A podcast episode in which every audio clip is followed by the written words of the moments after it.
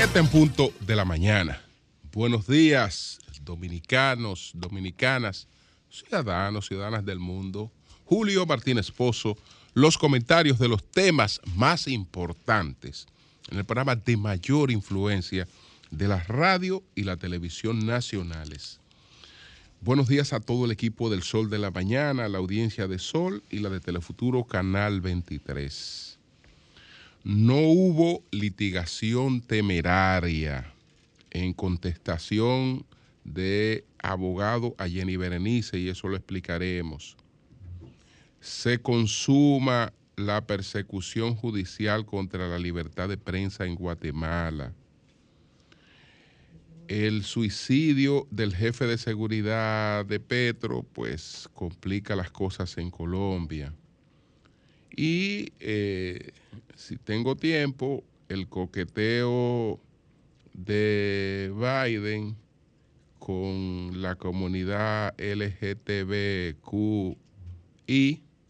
pues evidentemente que favorece a Trump. Eh, eso que ocurrió en la Casa Blanca, mientras eh, Trump estaba en el otro proceso. No es que coinciden en días exactos, pero en la misma coyuntura, eh, evidentemente que explica eh, por qué muchos sectores entonces se aferran a Trump.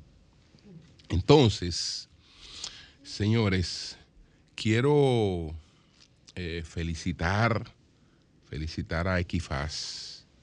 Ayer estuvimos en la actividad de la apertura de las nuevas oficinas de Equifaz en la República Dominicana, en un acto en el que estuvo la alcaldesa eh, Carolina Mejía, el administrador general del Banco de Reservas, don eh, Samuel Pereira, eh, muchos empresarios. Entonces, eh, aquí esto será eh, en el edificio Robles. Equifaz, cuando estamos hablando de Equifaz, estamos hablando de Data Crédito. Esta fue la empresa que compró hace un tiempo a Data Crédito. Es decir, o lo que la gente conoce también como Cicla, como lo que sea. De manera que Equifaz empresa global de data, analítica y tecnología, estrenó su oficina corporativa en la República Dominicana ubicada en la Torre Empresarial eh, Roble Corporate Center. Eh, para esta ocasión, eh, esto fue ayer, pues asistieron diversas autoridades ejecutivas de la banca, los negocios, medios de comunicación, así como distintas entidades gubernamentales con quienes la empresa busca estrechar sus lazos comerciales existentes y fomentar nuevos en los próximos años. Las palabras de parte de Kifaz estuvieron dirigidas por el señor Albert Adams, quien es el managing eh, director para República Dominicana, el señor Chris Jones. El señor Chris Jones es el presidente eh, para América Latina de Kifaz y también estuvo el presidente mundial de Equifaz, eh, Mark Begor, eh, quien funge como CEO global de la corporación desde el año 2018 y cuenta con una experiencia de más de 30 años en dirección y asesoría de distintas corporaciones estadounidenses de renombre. El señor Begor, esto es importante, lo que destaca el CEO eh, mundial de Equifaz, el señor Begor, destacó a la República Dominicana como un mercado con tremendo potencial de crecimiento, siendo este país una de las economías de mayor crecimiento en la, en la última década en Latinoamérica y el Caribe. Entonces, como líder en data, analítica y tecnología, la presencia de Kifat en nuestro país representa un abanico de oportunidades como buró de crédito, líder, aportando a las instituciones financieras con soluciones y herramientas para obtener eh, nuevos insights eh, sobre perfiles monetarios de sus consumidores y así potenciar su futuro financiero, el futuro financiero de estos. A través de la información, la corporación ayudará a instituciones locales, eh, tal como lo, han, lo ha realizado a nivel mundial, combinando datos únicos, confiables, con tecnología y analítica innovadora para la toma de decisiones efectivas para el negocio. De igual manera, Equifaz se ha comprometido con los ciudadanos brindando herramientas de educación financiera para que gocen de una vida financiera más eficiente. Así es que nuestras salutaciones por la apertura de las oficinas de Equifaz aquí en la República Dominicana que estarán operando en el edificio, el edificio empresarial Robles. Bueno, señores, dice eh, Albert Camus en el mito de Sísifo, él dice que eh, si hay, no hay sino un problema, no hay sino un problema filosófico realmente serio. Ese único problema filosófico realmente serio al que se refiere eh, Camus es el suicidio. Es el suicidio. Él dice que juzgar que la vida vale o no la pena eh, ser vivida equivale a responder a la cuestión fundamental de la filosofía. Esto por lo que ocurrió en el día de ayer con la señora Laura Turner González, la esposa de Alberto Perdomo, que fuera pues el tesorero de la nación en la administración del presidente eh, Danilo Medina. Ella pues ayer se produjo un disparo a la cabeza. Ella venía eh, pues siendo tratada por eh, depresión e incluso hace un año había intentado eh, quitarse la vida, por lo que se habían tomado todas las precauciones de, lugar, tratando de alejarle de cualquier posibilidad de acceso a, armas de, de, fuego. Entonces ella buscó la manera de eh, esta arma que había sido aislada, que estaba en una caja de, seguridad, eh, pues consiguió la llave y eh, discretamente eh, la, tomó. Y entonces salió hacia un lugar público pues, donde pudiera llevar a cabo sus planes sin, sin intervención y entonces se produjo, se produjo eh, el disparo.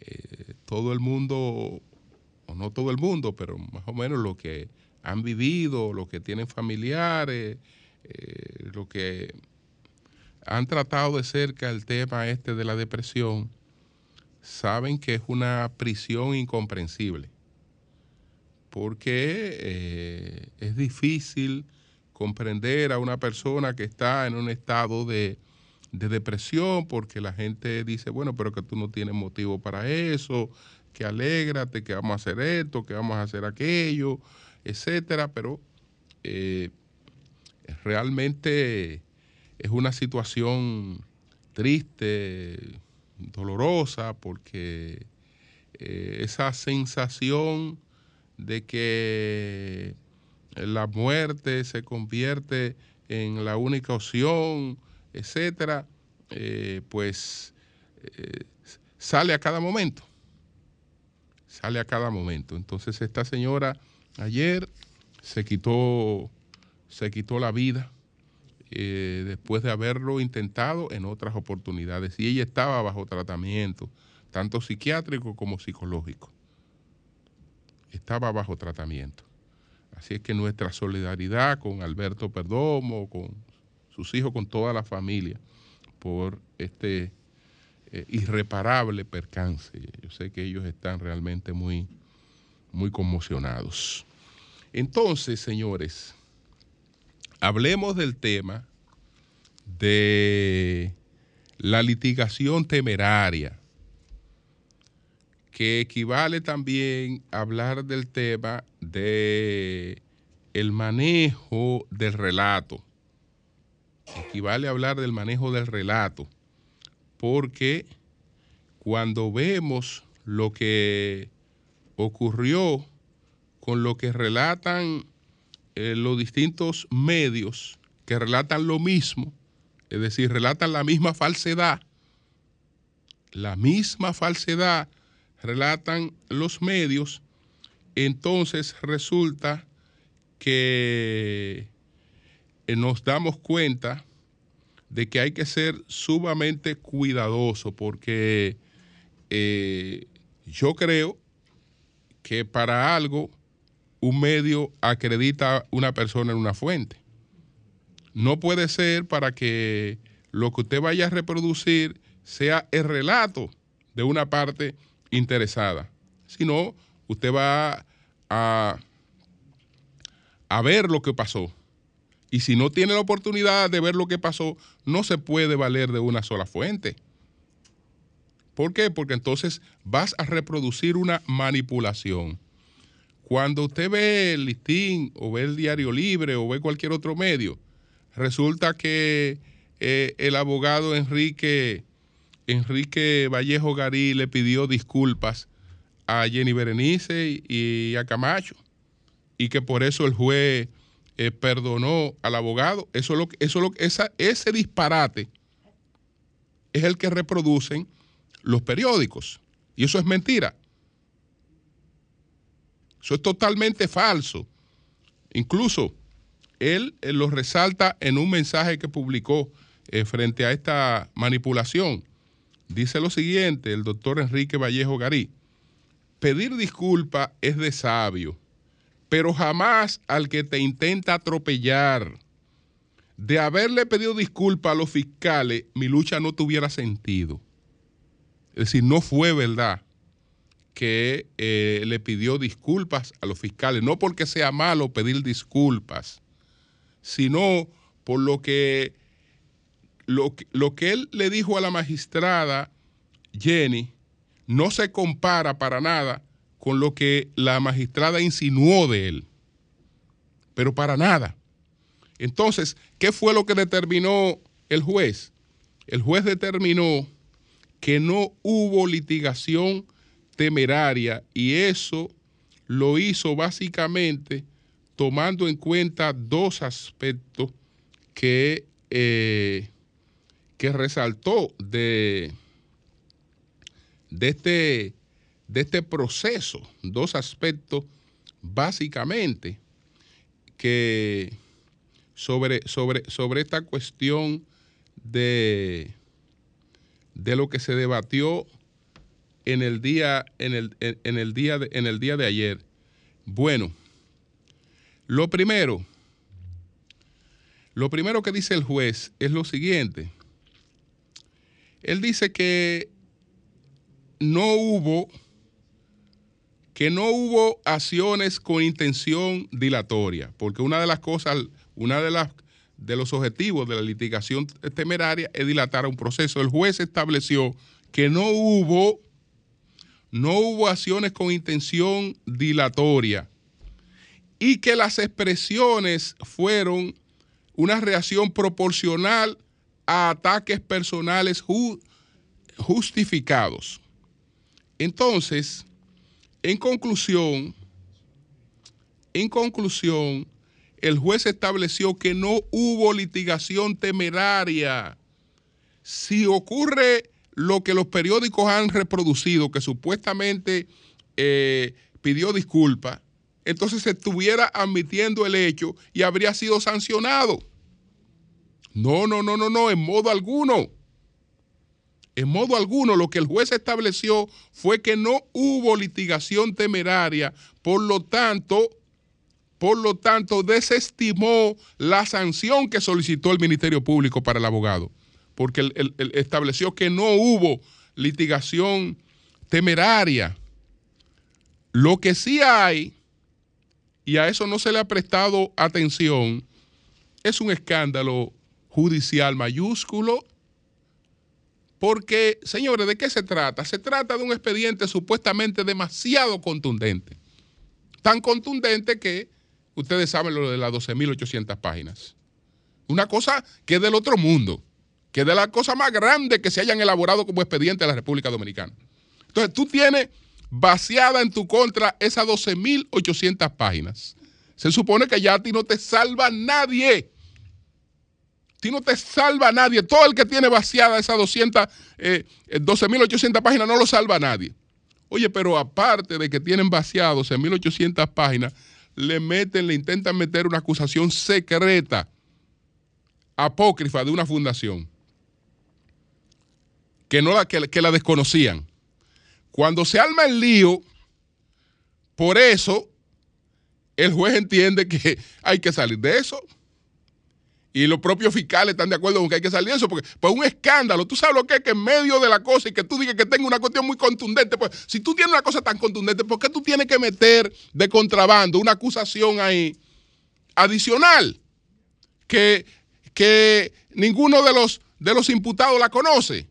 Entonces deciden sacarla deciden sacarla para eh, aplacar cualquier escándalo con relación a eso. Cuando deciden sacarla, el doctor Vallejo Garí dice, pero ven acá, perfecto. Eh, mejor que la saquen porque nosotros no estábamos notificados de eso. Pero enséñeme el, poder, el poder que ha otorgado la fundación para desistir. Y también, como, como estoy pidiendo el poder que, ha enviado esa fundación para desistir, yo quiero también el poder que ellos presentaron para introducir esta, esta demanda. Ah, pero tú sabes que ninguna de las dos cosas existían. Ninguna de las dos cosas existían, se pudieron mostrar. A eso fue lo que se le llamó litigación temeraria, es decir, a que un abogado iba a poner, eh, había puesto en evidencia la ilegalidad con la que se introduce una acusación adicional. Entonces, por eso había que sancionarlo. Por eso había que sancionarlo, decirle que estaba dilatando el proceso, insultarlo y cuando él se defendió, entonces había que sancionarlo por eso. El juez dijo, no, no, no, no hubo eh, litigación temeraria. Es verdad que el juez hace una exhortación a las partes y eso es bueno. Es verdad que hay una parte exhortativa en la que él llama a evitar eh, lo que se produjo ahí a ambas partes. Pero no es verdad eso, todo eso, e, eso es una mentira de los periódicos que están reproduciendo eso. Y demuestran descaradamente, descaradamente, que eh, no hacen su papel. Es decir, ellos están para, para reproducir lo que el Ministerio Público le dice que reproduzcan. Entonces, ¿para qué, ¿para qué van a fuente?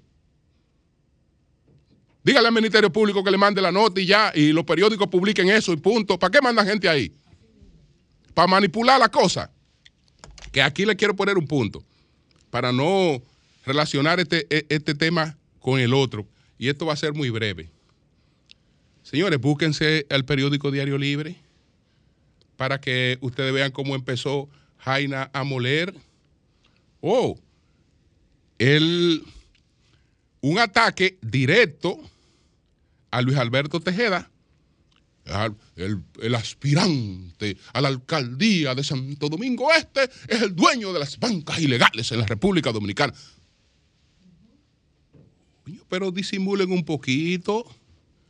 Ustedes tienen que cumplir con esa misión de que, porque realmente lo que pasa con él, lo que pasa con él es que todo el mundo sabe que si hay elecciones hoy en Santo Domingo Este es el alcalde.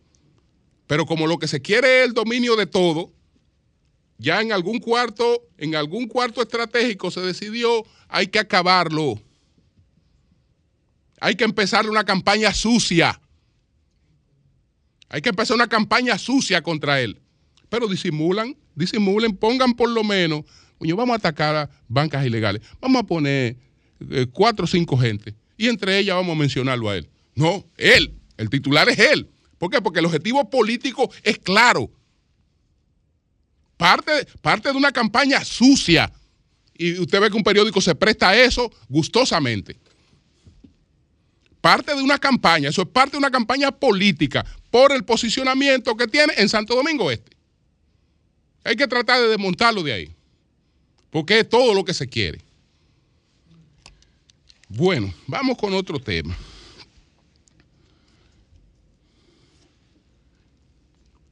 Lo de Guatemala, no puedo dejar de tratar esa situación de Guatemala. Lo que ha ocurrido con el periodista José Rubén Zamora, que él era el editor del periódico. El periódico era impreso y era digital. Lo liquidaron como medio impreso, lo liquidaron como medio digital, porque ahogaron totalmente el periódico. Entonces, el periódico ha hecho eh, algunas denuncias de corrupción con la administración del presidente Alejandro Yamatei. Ha hecho varias. Entonces, ¿qué pasa? Que se decide ahogar al periódico, pero no solo ahogar al periódico no solo ahogar el periódico, porque el periódico se quedó sin publicidad oficial, pero también se quedó sin publicidad eh, privada, porque el que entrara un anuncito ahí ya sabía que se exponía a las consecuencias, de que inmediatamente tenía eh, una serie de cuestiones del Estado encima. Ok, eh, cierra el impreso, cierra el digital, pero eh, no conforme con eso, hay que ah, eh, hacerle un expediente al director del periódico para que se hunde en la cárcel. El Ministerio Público está solicitando son 40 años de prisión para el director del periódico. 40 años de prisión. Está inconforme porque eh, los jueces apenas le metieron 6 años a Zamora y el Ministerio Público dice que no, que son 40 años. Señores, ustedes saben por qué, acusado de lavado de activos.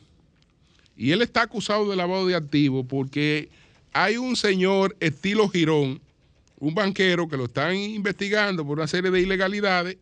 El banquero ha negociado con el Ministerio Público y el Ministerio y el gobierno que quería a Zamora y dice, no, pero eh, tú tienes que decirme algo de Zamora. Y él le dijo algo que Zamora admite que ocurrió, pero, pero con una versión totalmente diferente. Él dijo, yo lavaba dinero para Zamora, eh, dijo el banquero. Entonces, ¿cómo que usted lavaba dinero para Zamora? Sí, yo, por ejemplo, le lavé 30, 300 eh, mil quesales a Zamora. Y Zamora dice que sí. Los, 30, eh, los 300 mil quesales son 38 mil dólares. 38 mil dólares. Son 30 mil quesales, son 38 mil dólares. Entonces, ¿qué ocurre? Zamora dice que en un momento en que está apretado con el periódico, que no tiene, eh, no tiene ni para combustible el periódico, vende unos cuadros, los cuadros le reportan como, como eh, los 300 mil que sale, que son los 38 mil dólares, para inyectárselo al periódico, no, no, ni siquiera para, para él ir a resolver problemas de su casa, ni para él, para inyectárselo al periódico, que se ve transparentemente que fue, una, que fue una operación de esa naturaleza. Señores, ¿ustedes creen que por 38 mil dólares una persona puede ser condenada por, lavado de activos? 40 años. Y solicitarle 40 años. Entonces, eh, no, lo, no lo condenaron a 40 años, lo condenaron a 6 la mujer ya tuvo que salir corriendo de Guatemala porque un hijo también tuvo que salir corriendo de Guatemala hacia Estados Unidos y eh, todo el mundo sabe que eso fue una cuestión con fiscales y jueces eh, totalmente manejados para eh, producir esto, esto que es una agresión a la, libertad de, de, expresión. Así es que, que quiero hacer llegar toda la solidaridad con eh, eh, José Rubén Zamora, eh, que ha sido condenado en Guatemala de manera tan arbitraria. Entonces, tengo que referirme a lo de a lo del suicidio de, del jefe de seguridad de Petro. Esto se ha complicado mucho por lo siguiente. Humberto explicaba eh, el asunto un poco más temprano. Recuerden que todo viene del el lío que se ha armado entre Armando Benedetti y Laura Sarabia, en principio. En principio, eh, el primero que hizo referencia a lo que estaba ocurriendo con empleadas de la casa de Laura Sarabia fue Benedetti. Pero el asunto se ha complicado porque Semana, que no es un panfleto, que es una revista de investigación, que no es que tenga razón en todo lo que va a publicar, pero que cuando publica una cuestión tiene que estar avalada. Resulta que ahora ocurre que la investigación que se estaba haciendo a, a, los empleados de la casa de la señora Sarabia, a una trabajadora, a una niñera, a otra gente vinculada a ella, se estaba haciendo porque a la señora Sarabia se le había perdido un dinero. Pero el dinero que se había perdido la señora Sarabia se decían que eran unos 7 mil dólares, etcétera. Pero eh, ahora no son, no son 7 mil dólares. Ahora son 718 mil dólares que estaban en varias maletas. Y ahora resulta que el dinero no era de Sarabia, que el dinero supuestamente era de Petro que Sarabia lo había guardado. Entonces, por eso se presionó cuando Sarabia se dio cuenta que le habían que se había producido el robo, que se quiso hacer la investigación antes de informarle a Petro.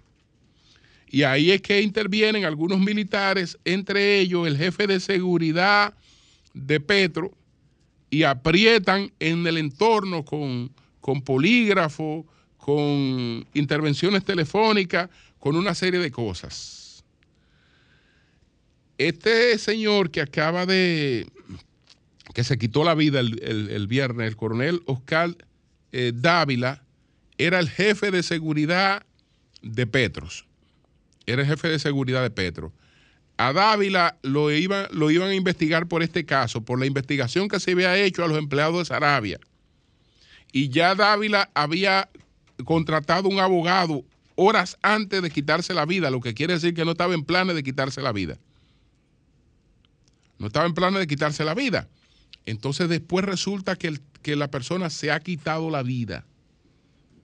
El coronel Oscar Dávila se suicidó. Y eh, todo esto complica mucho este, este caso, porque se conoce de la rivalidad del fiscal que está haciendo la investigación eh, con Petro, etcétera, pero es evidente que ciertamente se perdió una suma de dinero y eh, ahora lo importante para el fiscal no es lo del dinero, no son los, no son los, los 700 mil dólares, sino determinar de dónde salió ese dinero. Y ahora una de las empleadas, la que se habría robado el dinero con el novio, o, parte del dinero con el novio, es testigo estrella protegida del Ministerio Público. Entonces, ya veremos ahí cómo la cosa, pero eso está realmente complicado, realmente es un asunto que, que se complica. Bueno, eso se complica. Bueno, señores, miren. Eh, la imagen están por ahí desde hace días, no sé si la tenemos. Ustedes vieron lo que ocurrió en la Casa Blanca, que el presidente Biden, eh, pues, eh, en un gesto de simpatía, de apertura con la comunidad LGBTQI, decide permitir en los jardines de la Casa Blanca la celebración del sábado del Día del Orgullo Gay, que se celebrara el sábado. Entonces resulta que en ese, en ese acto hay un hombre que se ha transformado en mujer, que se llama Rose Montoya. Que, bueno, está compartiendo muy afablemente con Biden y de manera muy, muy decente, pero después decidió quitarse la ropa o parte de la ropa y enseñar los pechos. Y eso ha creado un escándalo tan grande que los propios demócratas y la Casa Blanca han tenido que decir que jamás le van a volver a permitir al señor Rose Montoya, al hombre, acercarse por ahí, que jamás van a permitir que ese hombre se acerque por la Casa Blanca, ni él, ni, ni sus cercanos, etc. Esto parece, esto parece un chiste, pero ustedes le encuentran explicación porque la, lo que, la, la pregunta más seria que, que, uno se hace con relación a esto.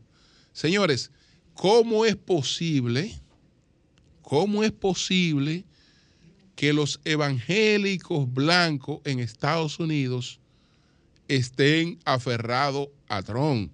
Y cuando yo pregunto por los evangélicos blancos, yo no estoy preguntando por un sector de una comunidad religiosa, yo estoy preguntando por la mayoría del electorado en Estados Unidos por lo menos un 40% del electorado en Estados Unidos. ¿Cómo es posible que se, que se aferren a Trump cuando Trump no se parece para nada a un evangélico? Y cuando Trump tiene 80 mil líos por delante, pero ustedes creen cuando, cuando, cuando presencian cosas como esta, cuando presencian cosas como esta, ¿para dónde usted cree que van a mirar? ¿Para dónde van a mirar cuando presentan un espectáculo un, espectáculo como ese en la Casa Blanca? ¿Para dónde van a mirar? que, e, e, ese es un acto de campaña en beneficio de Trump. Fue un acto de campaña. Lo que ese hombre hizo el, sábado en la Casa Blanca fue un acto de campaña en beneficio de Trump. Indiscutiblemente, porque no es.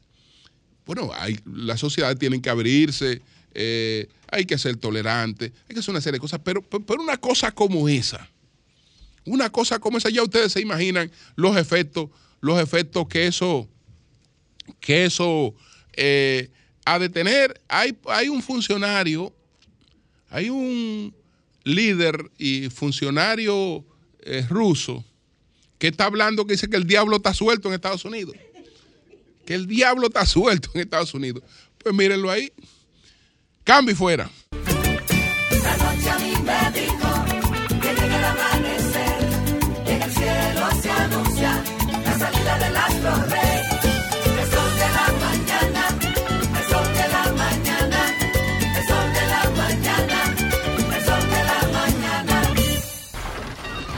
Comunícate 809-540-1065. 1-833-610-1065 desde los Estados Unidos. Sol 106.5, la más interactiva. Buenos días, adelante. Sí, buenos días, desde Puerto Plata, Julio. Adelante. Eh, quiero secundar lo que Jaime Tomás comentó hace días, pero que no pude no podía entrar la llamada en sí. Indiscutiblemente que David Collado es una persona muy decente, un caballero, no lo distrae en chisme, pero vamos a poner en Puerto Plata, los puertos él lo encontró. El centro histórico de Puerto Plata él lo encontró. No se ha hecho una calle más. Entonces, eso eh, honestamente, eso embelleció esa parte de Puerto Plata que estaba como arrabalizada y abandonada, eh, ese centro histórico. O sea, o sea esa, esa calle todas se, arreglaron. Sí, sí, está muy bonito. No se ha hecho una más. Y el puente de Cangrejo, que es el puente que comunica a Puerto Plata con Sosúa, el aeropuerto. O sea que eso eh, al turista que son perjudicados cuando llueve, porque por la parte que el desecho, pues eh, hay agua, o sea, corre el río y algunas veces tienen que detenerse horas para que el agua baje. Entonces, honestamente, segundo a Jaime Tomás, con relación a que honestamente eh, David Collado no ha hecho nada por Puerto Plata. O sea, eh, y ojalá que él se interese por seguir por lo menos la calle del centro histórico. Bien. Era cuánto. Buenos días, adelante. Buenos días, Julio Martínez Pozo, eh, doña Consuelo, doña Consuelo y en ella a todos los demás integrantes. Mira, a mí me parece muy bien el, ejercicio que tú hiciste hoy de responsabilidad en cuanto a los medios de comunicación, Julio. Si no hay un ente que, que, que, que pueda regular eso, que pueda ponerlos ante la pared a ellos, van a seguir en eso. Y lamentablemente la comunicación de la República Dominicana se ha prostituido totalmente. Y no porque el Estado así lo haya llevado, sino ellos mismos tienen un precio y un valor. Gracias. Bien, gracias a ti. Buenos días, adelante. Buenos días. Buenos días. Buenos días. Adelante. Buenos días, saludos al equipo. Adelante. Javier Castro de Filadelfia le hablo. Julio, tú sabes que yo en estos días escuché, creo que en el programa de ustedes, eh, el porcentaje de los ah, que están aptos para el voto en el exterior, los dominicanos en el exterior. A Abinader que le ponga cuenta a eso, porque el PLD le fue muy mal con los dominicanos que estamos para acá. La mayoría de las propuestas que Abinader ofreció para los dominicanos en el exterior, que no es dádiva, Julio, que es un abuso que yo que tenga un carrito que tenga aquí pago, no me lo pueda llevar para allá, pero allá entran carros Kia y Hyundai que no pasan ningún rigor de calidad, ¿entiendes, Julio? Sí, Le sí. vamos a pasar factura al gobierno. Mira, yo con un carro 2015 pago, que es lo único que puedo tener, no puedo comprar una chipeta, pero es porque cogen el dinero de los dealers de carro nuevo, es un abuso, le vamos a pasar factura, ni los 10 dólares, nada de lo que ofreció. Lo- los políticos tienen licencia para hablarnos mentira al pueblo. Estamos hartos ya de que estén hablándole la misma cháchara y mentira a uno. Gracias, Bien, Julio. pues, Gracias a ti, gracias a ti. Buenos días, adelante. Buenos días. Sí, buenos días. Adelante. Julio, Sí. eh, con relación a Jaime Tomás, ¿qué es lo que él tiene con los capitaleños? No Bueno. hay comentario que Jaime Tomás haga. Eh, eh, eh, él estaba él estaba aquí en la capital, ayer estaba en el acto de Kifas. Ayer lo vimos. Adelante. ¡Wow! Definitivamente él tiene algo con la capital y él tiene que entender aquí es que se firman los cheques. Buenos Ah, días. pero por eso es que él no da funda. Bueno. Mire lo que usted está diciendo. Por eso es que Bueno, no da funda. buenos días, buenos diría, días. y Santiago es Santiago. Santiago es Santiago. Está muy bien. Buenos días, buenos días. Buenos días, Consuelo. Buenos días para Hola. todos. Julián, eh, doña Consuelo, le habla el campesino, Ricardo Herrera. Hola. Hola. Todo bien, to- todo bien, escuchándola como siempre, que Dios me, me la mantenga ahí. Con relación a los temas, para mí que la mayoría de los de los de las alcaldías deben hacerle auditoría, porque sinceramente, oye, no construyen una acera, no limpian los contenes, la basura no la recogen como como Dios manda, pero óigame, los camiones no los cambian tampoco, entonces ¿Dónde están metiendo tanto dinero esta gente? No toman una iniciativa para desasentar la calle como están todas bloqueadas, la callecita, paralelo, todo el mundo se para como quiera, desarma un carro, lo suben blog. Y óigame, no hay una iniciativa. ¿Qué es lo que está pasando en este país? Aquí hay que coger a Bukele aquí para que se enderece este país. Gracias. Buenos días. Buenos días. Buenos días. Adelante. que me dejen ahí me tomar tranquilo, que yo me entretengo todos los miércoles oyéndolo como ese se descarga contra nosotros. Yo, ¿qué voy a hacer? Dejarlo que se libere de todos sus prejuicios. bueno, gracias. Buenos días, adelante.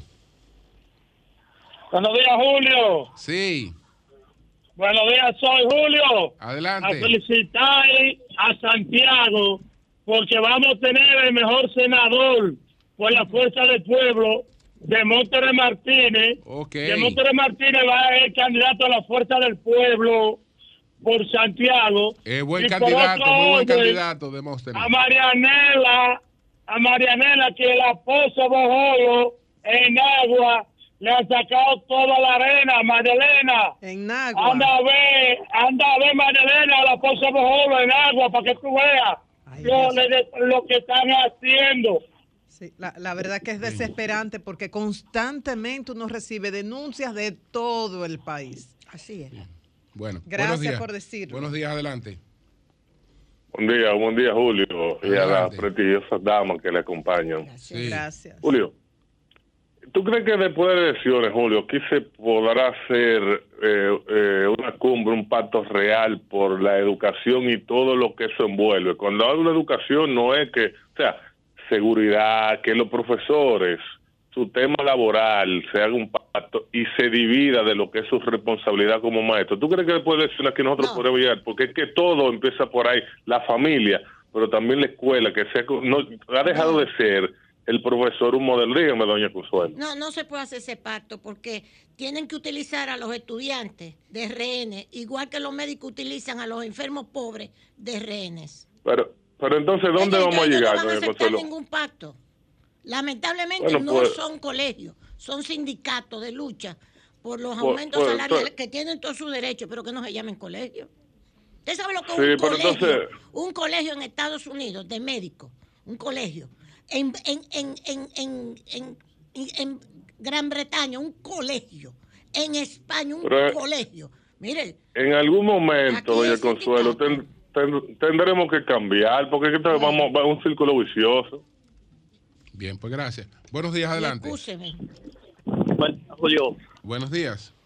Julio, yo me pregunto, ¿cuál es el interés de, imagino, organi- organismos internacionales junto con esos grupos dominicanos que acompañan esos organismos internacionales de aprobarle un partido a un nieto de Trujillo que, acuérdate y recordemos que cuando en sus aspiraciones pasadas, él fue muy cuestionado, sobre todo en con los grupos en Estados Unidos, Mia- Miami, de que le estaba estafando. Eso, eso no puede ser posible, hombre. Ese- eso es una cosa que, que- hasta de estudio, porque que es un tipo que aparentemente, no quiero justificar, aparentemente es un tipo que le gusta mucho el dinero. Ahí- Señores, vamos a continuar, vamos a continuar. Son las 7:45 minutos. Buenos días, doña Consuelo, adelante. Muchas gracias, don Julio. Mire, hizo muy bien el señor presidente de la República, muy bien, don Luis, que condecoró anoche a tres luchadores contra la tiranía de Trujillo. Bien hecho. Porque, como decía don Panchito Prat, yo le digo Panchito Prat, ese es el papá de Belice Prat, Ramírez. Un trujillita, carta cabal. Buena persona, tengo entendido. Él decía, como siempre le dije, que el día antes de matar a Trujillo éramos cuatro millones de dominicanos, todos trujillistas. El otro día que mataron a Trujillo éramos ocho millones de dominicanos, cuatro trujillistas y cuatro antitrujillistas. Eso era don Panchito para que decía. Ahora todo el mundo es antitrujillista. Con Trujillo muerto, como dice Manuel Núñez. Con Trujillo muerto, todos somos antitrujillistas. Perfecto. Bien. Pues hizo muy bien el presidente con decorar con la orden del mérito de Duarte Sánchez y en el grado de comendador a Juan Germán Arias. A José Daniel Ariza Cabral, fundadores del movimiento clandestino 14 de junio. Y a Máximo López Molina, que por cierto lo conocí, conocí su esposa Marisol, una chica encantadora, fundador del movimiento popular dominicano, que cuando se abrió después de la muerte de Trujillo, la brecha democrática, pues el MPD, fundado por Máximo López Molina, otros, otros también.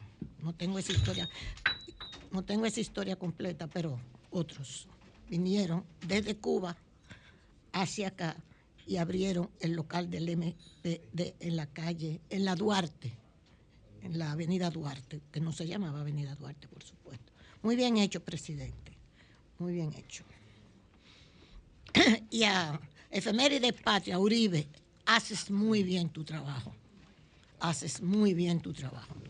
Ayer estuvo también en el homenaje que se le rindieron a los miembros del 14 de junio de la expedición de Uri del 14 de junio. Este muchacho Uribe es muy, Juan Pablo es muy Juan bueno. Pablo, excelente. Señores, mire, rápidamente, porque quiero comentarle algo sobre la señora que se suicidó de una información que me llegó de personas vinculadas a esa familia. Dentro de un momentito.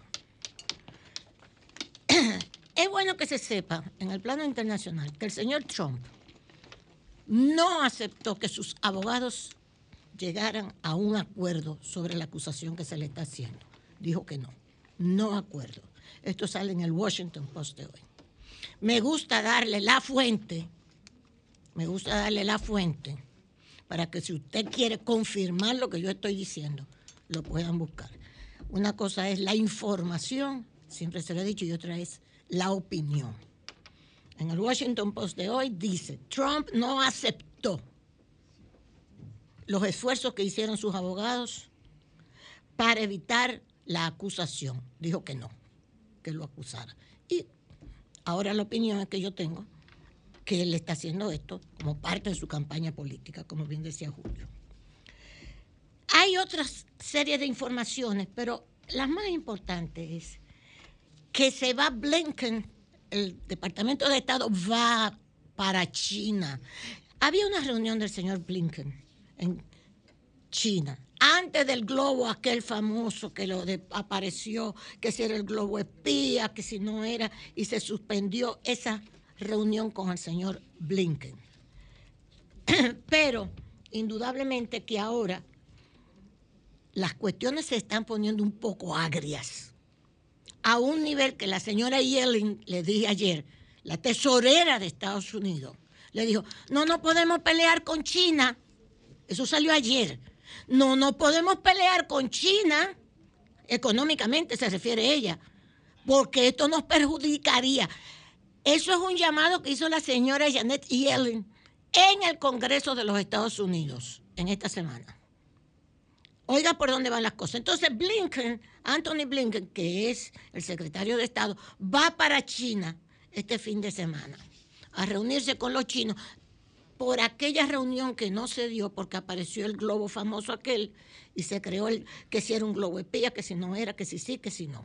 Bien ya va Blinken. Pero hay otra cosa interesante también en la prensa hoy, y es Irán. Parece ser que también Irán y Estados Unidos van a conversar, se han metido en el medio gente, o sea, algunas potencias como Israel, que le tiene mucho miedo a Irán, dicho sea de paso, porque nada más le tienen que jondear cualquier cosa y le cae encima para que vuelva el acuerdo que Trump en el 2018 se salió, que era el acuerdo sobre que Irán no enriqueciera uranio más del 60%, porque si enriquece el uranio más del 60% y lo llega al 90%, puede fabricar armas nucleares. Cuando Trump se salió del acuerdo, que eso era un acuerdo que se había hecho y, se, y, estaba controlado, pero el presidente Trump dijo, Estados Unidos se va de ahí de ese acuerdo, no vamos a seguir, en el 2018. Entonces, Irán dijo, ah, es así, pues nosotros seguimos con la cuestión del uranio enriquecido. Pues ahora hay potencias que están interviniendo para que se vuelva a hacer el acuerdo y parece que tanto Estados Unidos como Irán están en la disposición de aceptar un acuerdo. Irán, para que no le sigan imponiendo sanciones económicas, que tiene una situación muy delicada, y Estados Unidos para que Irán no siga enviándole armamento a Rusia, no siga enriqueciendo el uranio hasta llegar al 90%, porque esto significaría hasta una posibilidad de guerra nuclear. Ok, usted puede encontrar esta primerísima información, es la primera del New York Times de hoy. Otra cosa, lo del señor, lo del presidente Trump, Trump lo ha llamado persecución política, persecución política. A un nivel, están las cosas en Estados Unidos. Yo, Vita, yo te mandé una foto que la cadena Fox, que es anti-Biden, anti-demócratas, y está con, todo el mundo sabe que la cadena Fox, mientras CNN está con los demócratas, con Biden, etcétera, pues mírenlo ahí. Haciendo y reproduciendo el discurso de Biden y el discurso de Trump cuando Trump salió de la acusación, le pone la cadena Fox ese letrero que usted está viendo ahí que yo ni sabía el significado de la palabra, wannabe quiere decir que es un aspirante a dictador, eso es Biden.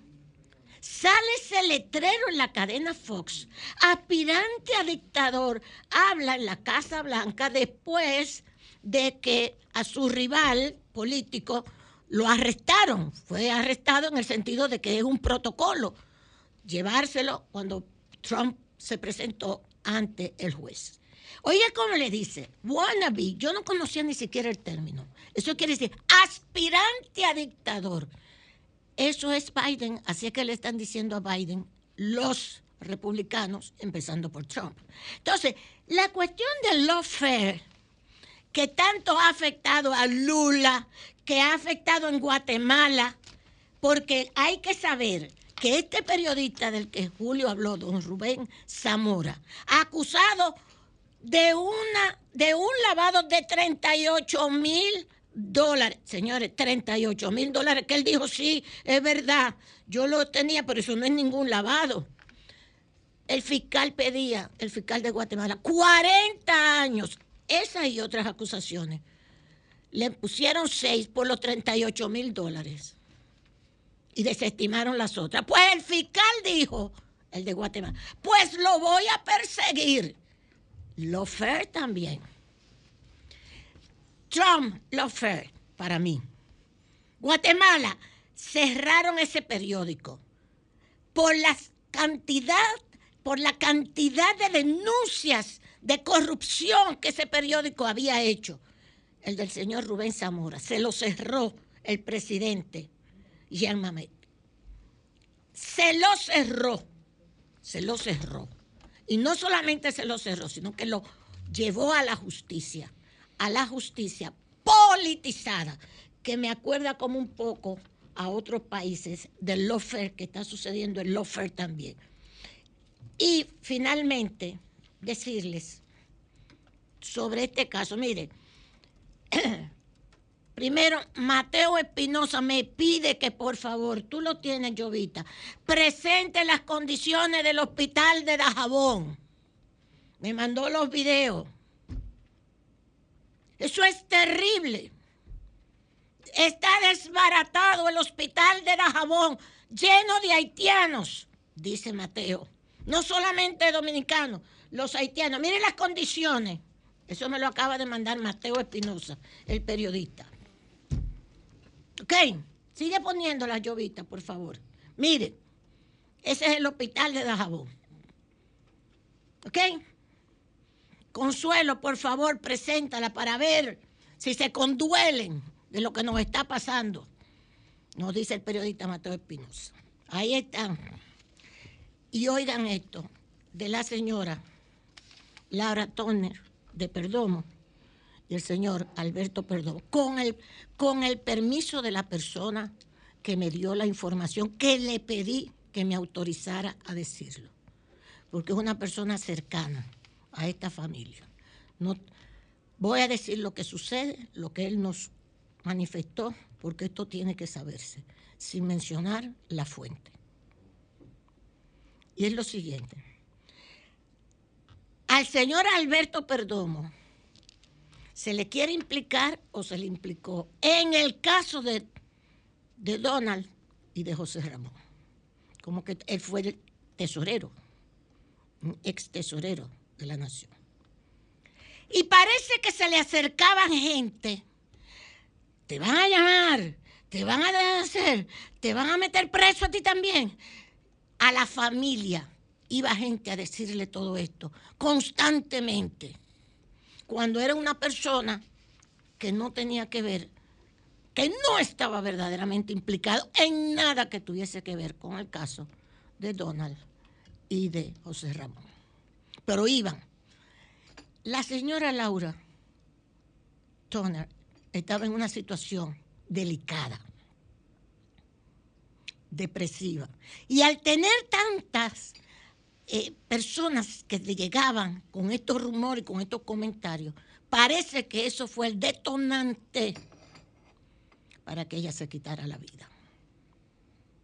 Eso es lo que me cuenta una persona cercana, muy dolida, Dice que tienen una hija, hoy va a ser el velatorio, una hija brillante.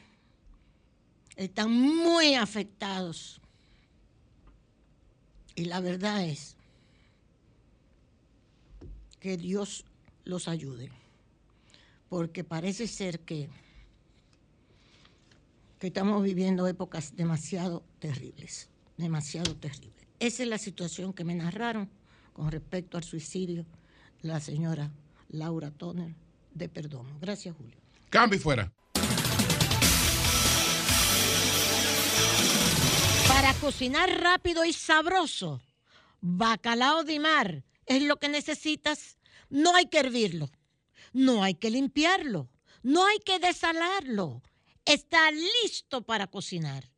Abre tu lata de bacalao de mar, ponle tu sazón y está listo para servir en tu mesa.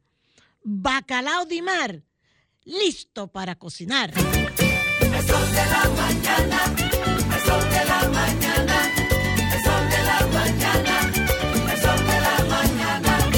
Bien, señores, está con nosotros Magín Díaz. Magín, te extrañamos. Aquí estamos ya. Bienvenido. No sé, Magín, si tuviste oportunidad de leer el artículo que publicó el doctor Fernández, eh, eh, La Lunes. economía de la reelección. Ah, claro, lo leí, sí. Entonces él está haciendo una serie de advertencias y está diciendo que el Banco Central eh, está, digamos, tapando una crisis. Eh, bueno, el- leí el artículo, eh, pero no solo en el artículo, él lo ha dicho en, varios discursos, el tema de que es difícil reelegir un gobierno en medio de una crisis económica. La evidencia empírica sustenta eso, pero hay excepciones. Por ejemplo, ahora acaba de ganar eh, Erdogan en Turquía Sí. en medio de una crisis de inflación terrible, eh, que de hecho acaba de, de nombrar eh, nuevo ministro de Hacienda y del Banco Central que van a aplicar eh, medidas ortodoxas, porque lo que hizo el Banco Central turco, por ejemplo, fue, en medio de la crisis inflacionaria, bajar las tasas de interés. Eh, lo contrario a lo, que, a lo que se debe hacer, entonces no le funcionó. Entonces hay excepciones. La pregunta es si la magnitud de- del problema económico que hay aquí es para eh, decidir unas elecciones y yo creo que no. Eh, una cosa, por ejemplo, el 2004, claramente, el, el factor económico, una crisis bancaria de esa magnitud eh, impactó. Ha habido una crisis de inflación, pero la inflación viene bajando.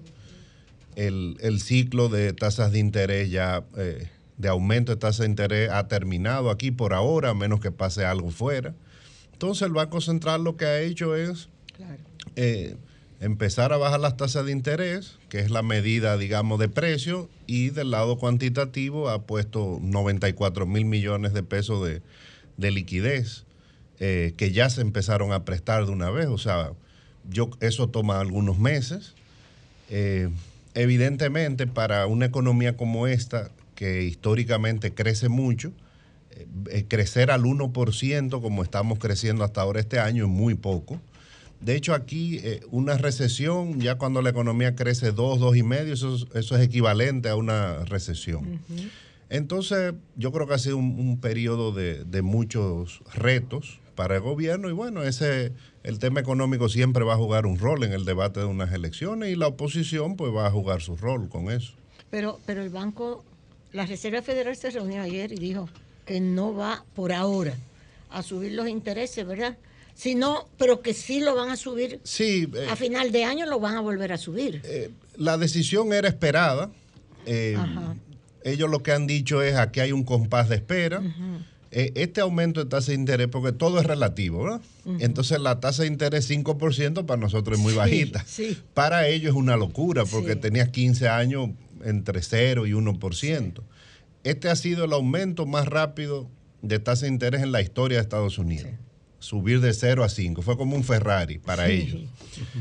Eh, ahora la inflación no le está bajando al ritmo que, que ellos lo quieren. Ahora ha bajado. ba- ha bajado de 9% que estuvo hace varios meses, ahora está en 4%.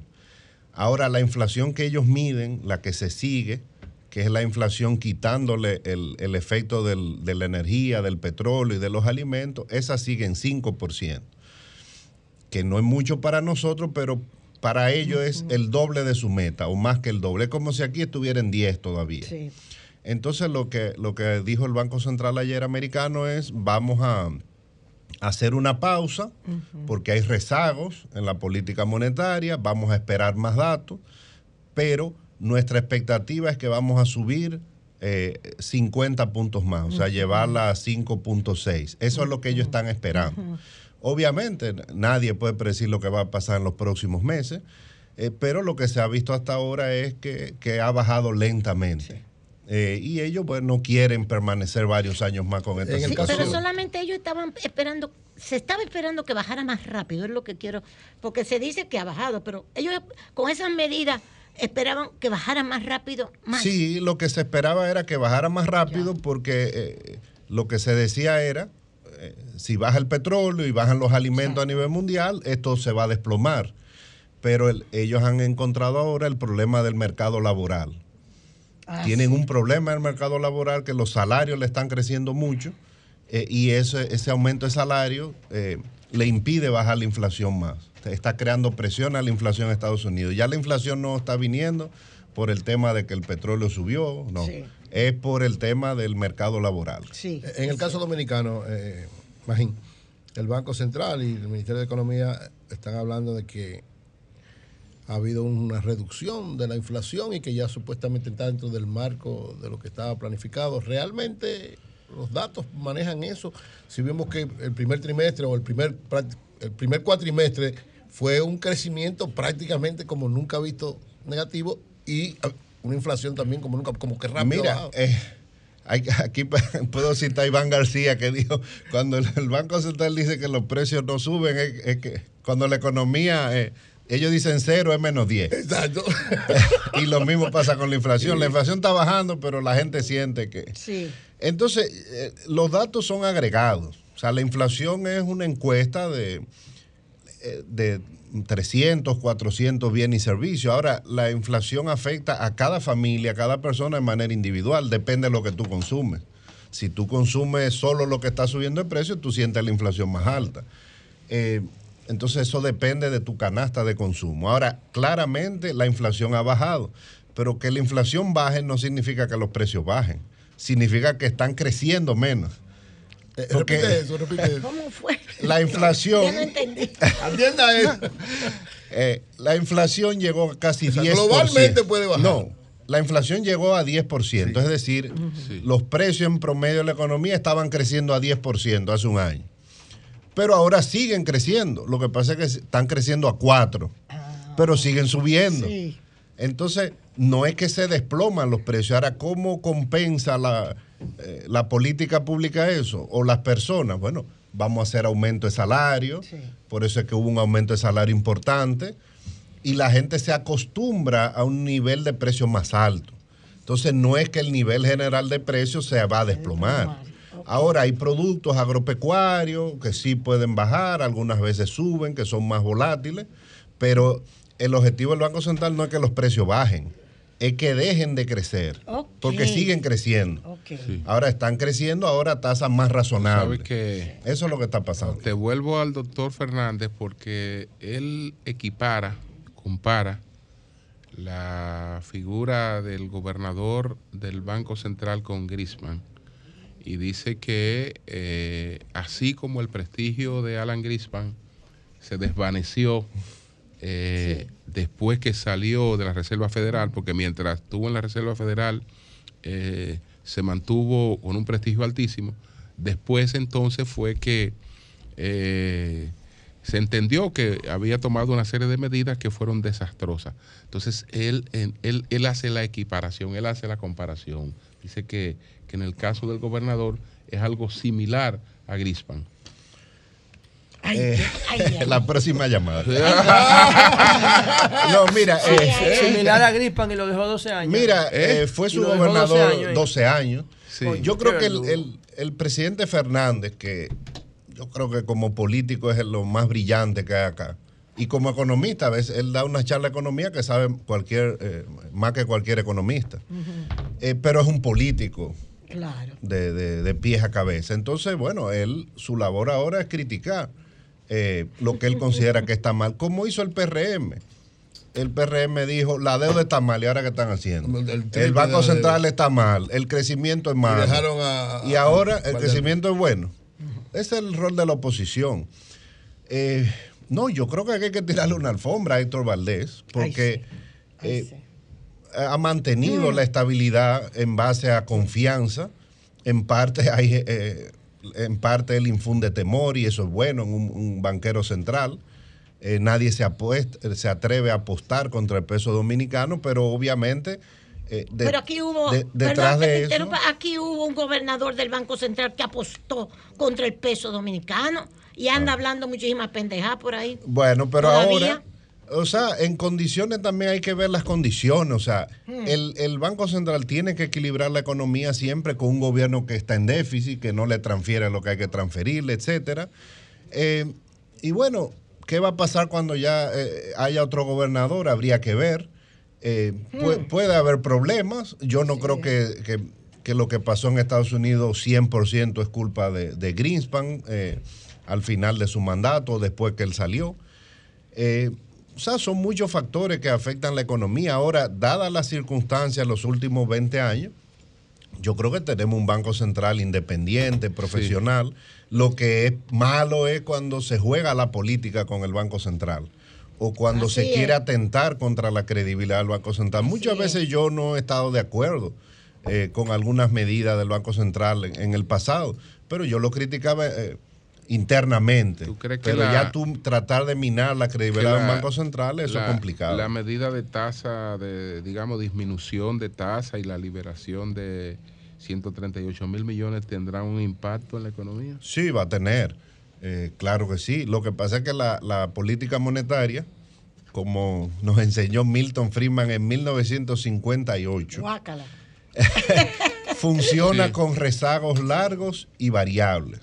No es que el Banco Central tomó esta medida ahora y eso se va a ver en los próximos meses. Ahora, el Banco Central dio la señal de reducción de tasa. El hecho de que en Estados Unidos no, no siguieron aumentando la tasa este mes ayuda al país, porque si la tasa de interés sube más en Estados Unidos, aquí no hay mucho margen para bajarla. Ahora se abrió otra ventana para que haya un poco de margen para bajar la tasa de interés y ese dinero pues va a entrar a la economía. De hecho, yo llamé a un banco ayer y ya se le están acabando los recursos eh, para No, que, es que que tiene se- a disposición. Es que se acaban antes. Eh, pues, que Antes una- de que, llegar. que una de las cosas que, que sería bueno que sería bueno observar. Ayer decía Jaime que eh, bueno, no se nota para el Cibao porque él, él entiende que se quedan en la capital, pero yo he recogido muchas quejas de personas en la capital que dicen que no han tenido la oportunidad, que cuando eh, tocan los recursos, los recursos se agotan. Entonces, parece ser que, que eso que hay que auxiliarlo de medidas de control con tesorería de banco, porque al banquero siempre le va a ser más fácil eh, negociar con el grande que ponerse a buscar pequeño para darle 80 mil préstamos. Entonces, cuando el Claro. Pequeño, cuando el pequeño quiere moverse para disfrutar o aprovechar una oportunidad, ya esa oportunidad no existe porque ellos, ellos llaman a sus dos o tres clientes grandes, mira fulano. No, y se lo llevan todos. Y se lo llevan Claro, todos de seguidos. una vez. No, pero Y- eso está regulado, Julio, no es así. No, no, eso es así, eso es así. No, tú tienes, eh, o sea, cuando Es- se es- hace, esa- cuando se pone es- esa disponibilidad eh, de recursos, ya sea por bajo de es- o por encaje legal, es eso así. tiene que ir a sectores específicos. No, no, no, no, no, es así. Claro, la Es- Junta Monetaria dice a dónde va ese dinero, Dice, Julio. pero no lo vigila. Eso, por eso que yo te estoy diciendo Y que eso es verdad, Magín, que no lo vi. Pero, pero por eso que le estoy preguntando, por eso que le estoy preguntando que si eso no va acompañado de una vigilancia a tesorería de los bancos, Claro. eso no se cumple, porque tradicionalmente se ha hecho varias veces aquí eso, y lamentablemente eh, se queda en los principales capitales. Claro. Eso puede pasar. Ahora, el- lo que hace el Banco Central en esas circunstancias es eh, ponerle nombre y apellido. Claro. O sea, tenemos 10 mil millones de pesos para las pymes, eh, etcétera. O sea, eso va a tener un impacto. Yo no tengo duda de eso, pero toma tiempo. ¿Qué significa eso? Bueno, que este va a ser un año de bajo crecimiento. Así es. Eh, va a crecer más de uno, como creció en los primeros cuatro meses, pero no vamos a crecer 6 o 7%. Hay un, una- un tema que yo no quisiera que tú te fueras, Magín, con todo el respeto, si no me aclaras Ah. un poco. Desdolarización. Aquí, aquí me está llamando un- un- una persona de la ciudad. Sí. De ¿Qué la le pasó? ¿Qué le pasó? Él fue ayer al banco. No No, voy a hay, mencionar. No hay. No hay, No ya no hay. hay, pero es verdad, No hay. así, no hay ya. No hay. Y se supone que ni siquiera lo han entregado todavía. Y ya no Y hay. ya ha no sido hay. la queja que Si cuando no lo han entregado, vez no el puede haber. Pasó lo mismo, yo lo dije. ¿Eh? Que ya está comprometido. Que el- No, está comprometido. Yo sé, comprometido. yo sé lo que estoy preguntando, hermano. Es que está comprometido. Lo que está de moda Claro. ahora, desdolarización. En- mira, eso sí se está, no de moda, sino que se está hablando mucho. Sí. Vamos a decirlo así. Exacto. Eh, porque hay gente que dice, bueno, ya la época del dólar como principal moneda en el mundo eh, eh, ha terminado. Sí. De hecho, el presidente Lula lo dijo, ¿por qué hay que negociar solo en dólares? Eh, vamos a cambiar. Pero eso se está diciendo hace 50 años y no pasa. Y no pasa. A pesar de todos los problemas. Te- te- eh, me han llevado tres o cuatro personas con lo mismo. Es lo mismo. Me acaba de Es- escribir uno Es lo mismo. Es lo mismo. a No banco- hay. A uno de, de los tres bancos más importantes No ya no hay. No, es que yo llamé a un banco ayer y ya No hay. No hay, ya no hay. decir, ese- Todavía no lo han entregado eso, bien. eso que Jaime decía ayer, lo decía por Santiago, por la, por la, por las, digamos, testimonios que ha recibido de Santiago, pero no es un problema que se ha dado en Santiago. Oíste, es un problema, Jaime. es un problema que se ha dado generalizado. Cuando el pequeño ha querido moverse a buscar algo, no hay. Y no ha sido con esta ahora. En la anterior, las dos veces que lo hizo el Banco Central, yo denuncié en varias ocasiones Sí. que habían, sobre todo micros, que iban y le decían, ya no hay. Sí. Bueno, entonces, Sí, ¿tú crees que eso no sucede? Eso es una aspiración de los BRICS y esto. pero no va, el- no va a el- pasar de ahí. El tema es que con to- aún con todos los problemas políticos y digamos una crisis económica que ha habido para los estándares americanos, sigue siendo el país más rentable, más eh, confiable. Entonces, aunque haya, eh, eh, vengan los chinos, venga Brasil, la mayor parte de, de los inversionistas en el mundo sienten que la moneda más segura es el dólar. Entonces el dólar no va a perder por ahora. En algún momento perderá, ¿verdad? Los imperios caen, etcétera. Sí, sí, sí. Sí. Pero aún con todos los problemas, invertir en un bono del tesoro es lo más seguro que hay. Entonces, no puede bajar un poco el porcentaje a nivel mundial, puede venir algo del euro. Se pensó en un momento que el euro lo iba a desplazar y no, no lo ha desplazado. Sí. Entonces, ¿en qué, qué uno va a tener su dinero seguro? ¿En la moneda de Brasil? Yo no creo. No. Bueno, pues muchas gracias, Magín. Muchas Mira, están gracias. escribiendo de que aquí en la sucursal, en una sucursal de San Juan, fue a buscar el préstamo con esa No, tasa. es la, es la situación, porque no es la Vamos a situación pasarle de la al Banco Central. es la, es la- es la situación porque eso solamente, solamente Ay, el, sí. el banco tendría que meterse como policía en tesorería de los bancos para, para regir eso y garantizar Nada más que ellos mismos. el objetivo. Nada, Que ellos mismos porque de lo contrario, si el banquero se va a ir por la parte más cómoda. Claro, claro. Cambio y fuera.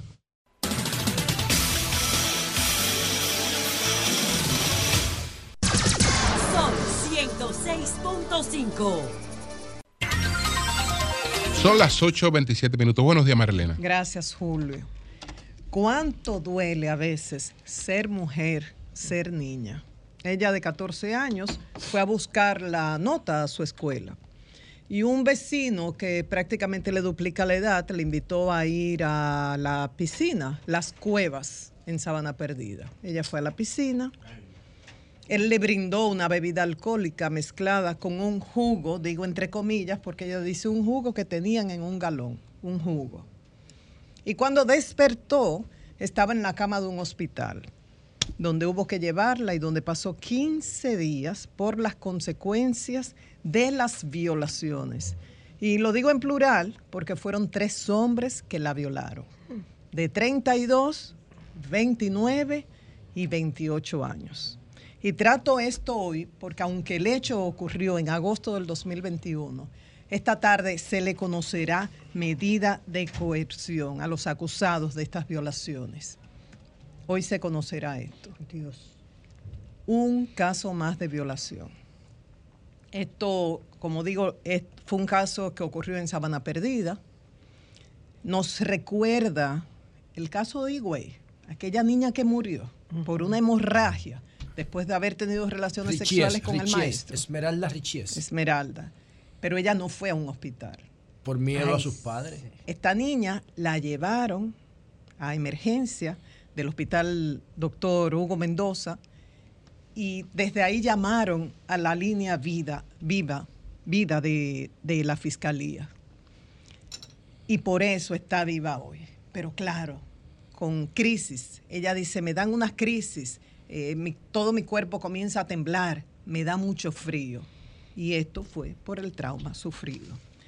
Los acusados, en este caso hubo algo positivo de parte del hospital que inmediatamente recibió a esta niña, reportó, el hospital Hugo Mendoza reportó esto a la fiscalía como debe hacerse. Y luego la familia fue a poner la denuncia. Los acusados de estas violaciones son Gabriel Genao, que le llaman Nonore, que fue el que le invitó a ir a la piscina Dios. y le ofreció la bebida alcohólica. Jason Corporán Mora, que le llaman Mariao, y Alexander Rivas, que le llaman Uber. Entonces, la hermana mayor de esta niña de 16 años es que advierte a sus padres de lo que está pasando.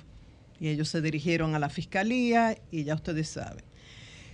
En el área de emergencia dijeron el historial era que había llegado con hemorragia uterina y hemorragia vaginal.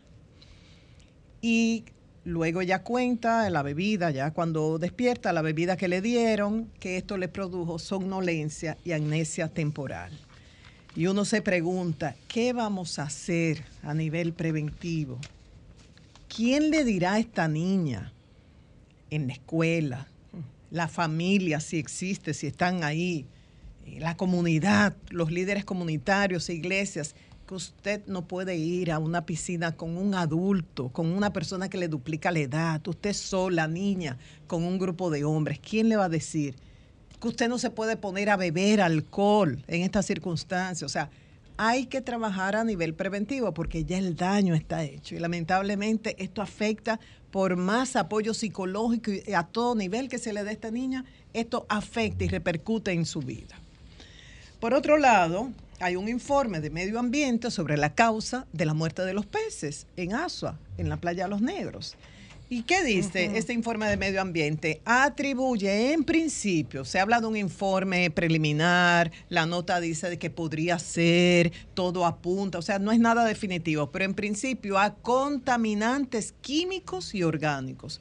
Dice el informe de medio ambiente, contaminantes que utilizan en la agricultura, y cuando habla de contaminantes orgánicos, descomposición del sargazo. Y dice que las lluvias recientes trajeron esto desde otros lugares. Esto puso muy turbio el agua, bajó la calidad y de ahí de la, muer- la muerte de estos peces. Dice el informe también que no han concluido los, esta, esta, no ha concluido esta investigación, continúa, harán estudios adicionales y que se mantiene el monitoreo de la operación de las barcazas establecidas en Pueblo Viejo que tiene una licencia ambiental vigente. Entonces, con este informe, que me recuerda también a un informe reciente de salud con otro caso muy diferente, pero informes de ministerios, yo voy a recordar lo que es la confianza y la credibilidad y cuando se pierde. Cuando uno pierde la confianza y la credibilidad en una institución o en una persona, es como una pared de vidrio. Cuando se rompe, que uno encuentra pedacitos, ya no hay manera de recuperar esa pared. Se llama entropía. No hay manera. Entonces, con esto de la barcaza de Asua, podemos creer en este informe de medio ambiente, tal cual comenzó esta historia. A mí me resulta difícil. Yo defendí al ministro de Medio Ambiente recientemente y sostengo lo que dije en ese momento sobre Seara Hatton. Sin embargo, en este informe yo no creo y ahora ¿Y quién estoy lo hace opinando. ese informe, Marilena? Eh, de medio ambiente, ahí están No, los no, nombres. sobre la barcaza, el impacto. El impacto de, de la muerte de los peces. Sí. Sí, te busco los nombres. O sea, está acá. relacionado directamente con la barcaza. No desvinculan, a la barcaza. Eso es lo que me llama la atención. Que este informe de medio ambiente dice no es definitivo, es algo preliminar, pero desvincula, no tiene que ver con la ¿Y, barcaza. y qué causa ellos atribuyen? ¿Y? Porque yo vi, no son, no son peces nada más. Ya te dije, contaminantes, contaminantes. Pero no te dice cuáles. contaminantes que vienen de la actividad agrícola, y Agrícola. la descomposición del sargazo. Yo te voy a mandar el informe. Mándamelo. Entonces, miren, ¿cómo comienza esto? Primero, Entonces que ahora, dice pero- el- y ahora es que por primera vez va, va- va a pasar eso. Y a- Hablan ahora es que también van- de un daño de Esa actividad agrícola no se hacía antes. Miren, esto comienza que dice el ministro de Sarah Hatton, no, no vamos, nosotros no estamos autorizando una barcaza, es una torre. Y recuerden a aquel líder comunitario que le dijo, ajá, ministro, ¿y de qué se va a conectar esa torre? ¿De un manatí o de una Sí, ballena? sí. Se sabía de una vez. Luego no tenía el, el estudio, no, no se había concluido el estudio de impacto ambiental, no tenía la licencia, pero estaba el ministro de Energía y Minas diciendo, no, no, no, eso, eso se va a resolver, eh, eso hay que acelerarlo. O sea, en un momento dado parecía que era Energía y Minas que estaba dirigiendo ese proceso del estudio y de la licencia, más que medio ambiente. Y por otro lado, eh, había una discusión, que si está en área protegida o no, que si está en el área de amortiguamiento o no. Y sí, se demostró, Marvin del Cid, que hace un trabajo excelente, buscó el mapa de la empresa dueña de la barcaza, el mapa de las áreas protegidas y determinó que estaba a 100 metros del área protegida, a 300 metros de playa Los Negros y a 500 metros de los manglares. Entonces, yo a mí particularmente me da trabajo creer en ese estudio. Entiendo que hayan informado ahora porque este tema está en los medios, pero ¿por qué hablar de esto cuando la investigación no ha concluido? Igual pasa con lo de salud pública. ¿Se recuerdan la muerte de la doctora Veras Minaya, la dermatóloga, luego de consumir un mero? Yo en principio, que es un ejercicio, bueno, a los periodistas nos entrenan para eso, mantenerte equidistante de todas, de todas las partes y escuchar. Y uno con duda escucha a todo el mundo. Consuelo me está hablando. Yo no sé si Consuelo me dice la verdad o la mentira. Un ejemplo. Sí, sí, Eury sí. también. Entonces, al final uno saca la conclusión. Y en principio yo eh, agradecí mucho, por ejemplo, al propietario de Villar Hermanos que me respondió de inmediato. En estos casos generalmente la gente va, eh, no aparece. Él habló conmigo de inmediato. Y yo tuve el detalle de no mencionar el lugar hasta tanto avanzó la investigación. Ahora, una vez Salud Pública informa, pone en duda, o sea, uno duda, ¿eso fue un estudio serio o el interés era desvincular a ese restaurante de esa muerte? Y tres elementos, voy a citar, que están citados en la nota que me entregó la hija, Laura, la hija de la doctora fallecida. ¿Por qué no se entrevistó a la familia para saber qué había pasado durante ese día previo a consumir ese mero y cómo comenzaron los síntomas? Segundo elemento, ¿por qué no utilizaron los análisis de Sedimat, que habla de la presencia de bacterias relacionadas con heces fecales? Y tercero, ustedes recuerdan, porque uno siempre lo ve en películas y en series, esa cintita amarilla que hay alrededor de la escena del crimen. No se puede contaminar la escena del crimen y punto. Nadie puede, ahí queda un celular, nadie puede ponerle la mano a ese celular. Se contamina la escena del crimen, no se puede investigar igual. Entonces, ¿cuándo fue salud pública? Tres días después, dos días después de la... ¿Cuándo? Después del consumo. Y si yo como dueña del restaurante, yo estoy, eh, no especulando, no, planteando posibilidades como hace cualquier persona que investiga, si yo cogí todo ese producto y lo eliminé, y si lavé el área, salud pública averiguó si otras personas se intoxicaron, averiguó salud pública. Porque yo tengo informaciones, y si yo como una simple periodista tengo informaciones en ese sentido, ¿cómo salud pública no pudo averiguar? Este estudio es definitivo, este informe, el que entregó, el que dio a conocer salud pública a los medios o no, porque dicen que no ha concluido, pero en el informe se dice conclusión, se desvinculó al restaurante. Yo tengo interés en responsabilizar al restaurante. No, en ningún momento. Mi interés es que las cosas se hagan con seriedad. Porque ahora fue esta doctora, pero mañana puede ser otra persona. Y el interés es que además del dolor por la muerte de su madre, de su esposa, de su hermana, de toda la familia, no estén sufriendo por la impotencia de que no se haya hecho una investigación seria que es la percepción que uno tiene. Ojalá que los funcionarios del Ministerio de Salud nos, demuestren que es contrario a esto. Entonces, por esto digo que tanto en el caso de medio ambiente, con la muerte de los peces en Asua, como en el caso de salud pública, con, con la muerte de esta doctora, a uno le surge la duda. ¿Se, pueden ¿Se puede confiar en estos estudios? Con esto concluyo, Julio. Cambio y fuera. Muy bien.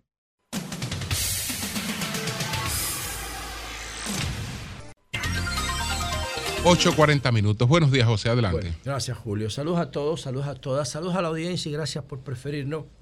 Hoy estamos a mitad de junio ya y entonces no se va a volver a hablar más del 14 de junio hasta el año que viene.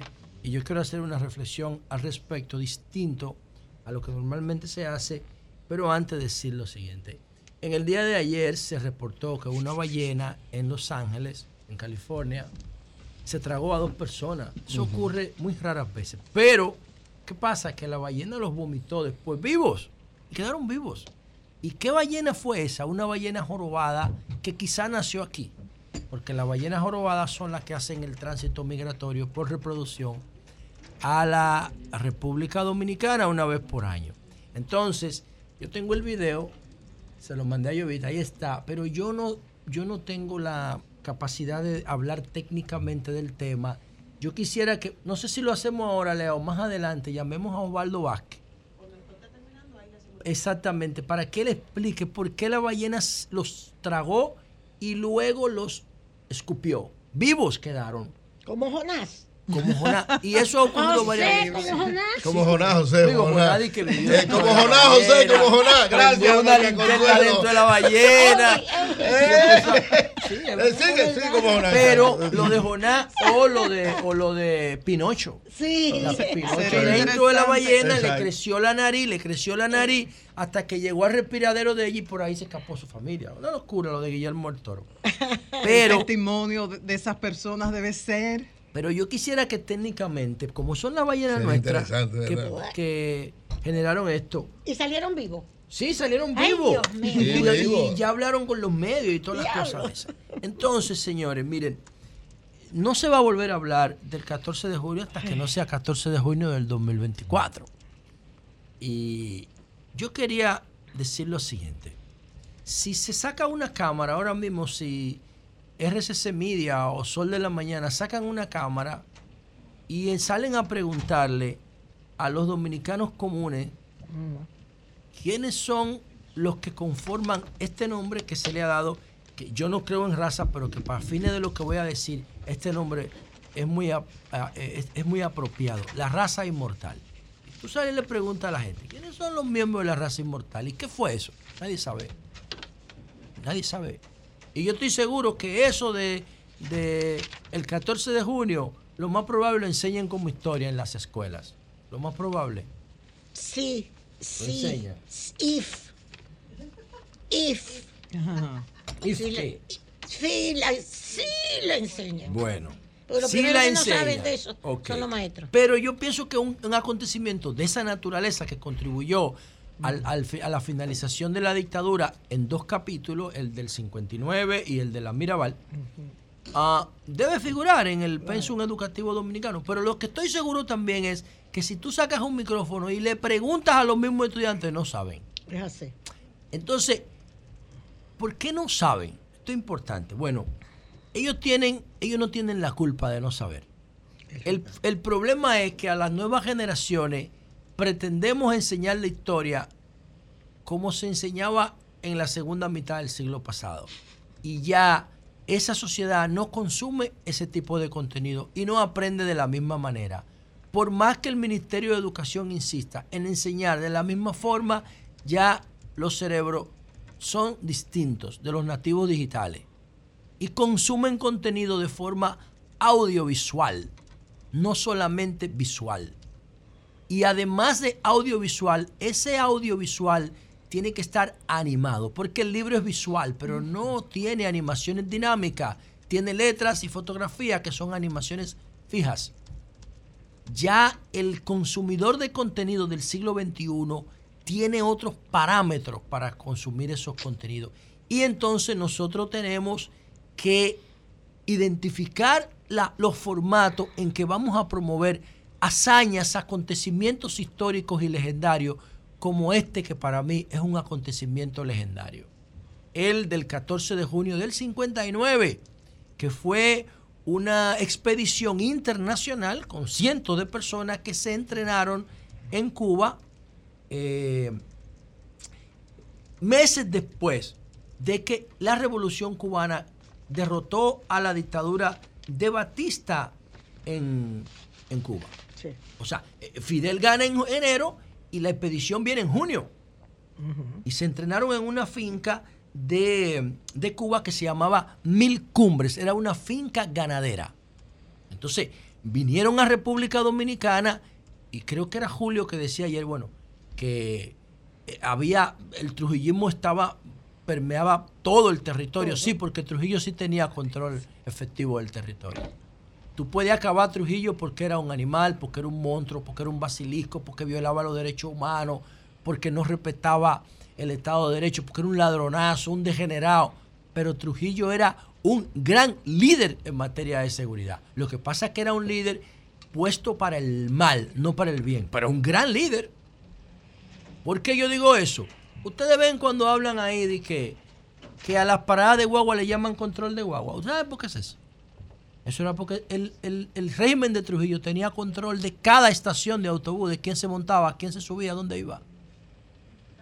O sea, ese servicio de inteligencia militar nefasto de Johnny Ave García, el SIN, era malo para los derechos humanos, pero era una maquinaria de control de información y de personas y de todo.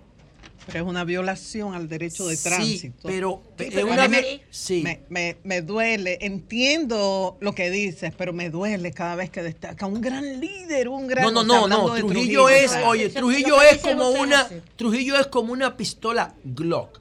¿Para qué sirve una pistola Glock? Para matar. Para matar. ¿Y no es una obra de arte de la ciencia? Yo claro que lo es.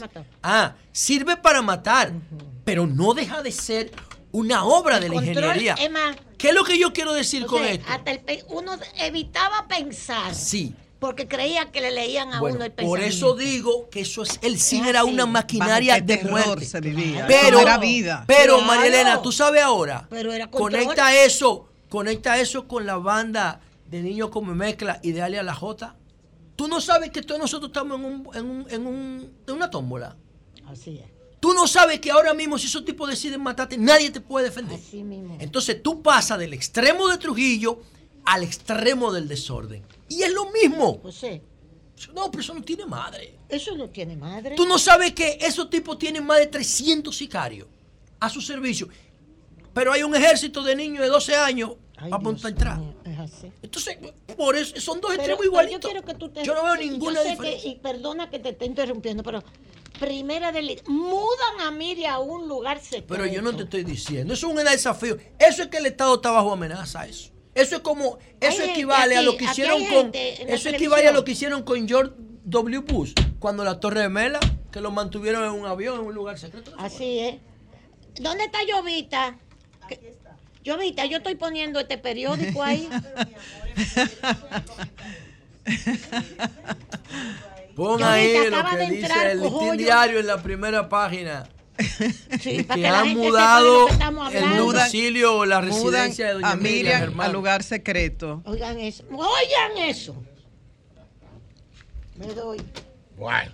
Bueno, lo que quiere decir doña Consuelo, Sí, wow, sí, ¿cuánto sí, tiempo sí. yo no agarraba un periódico en la mano?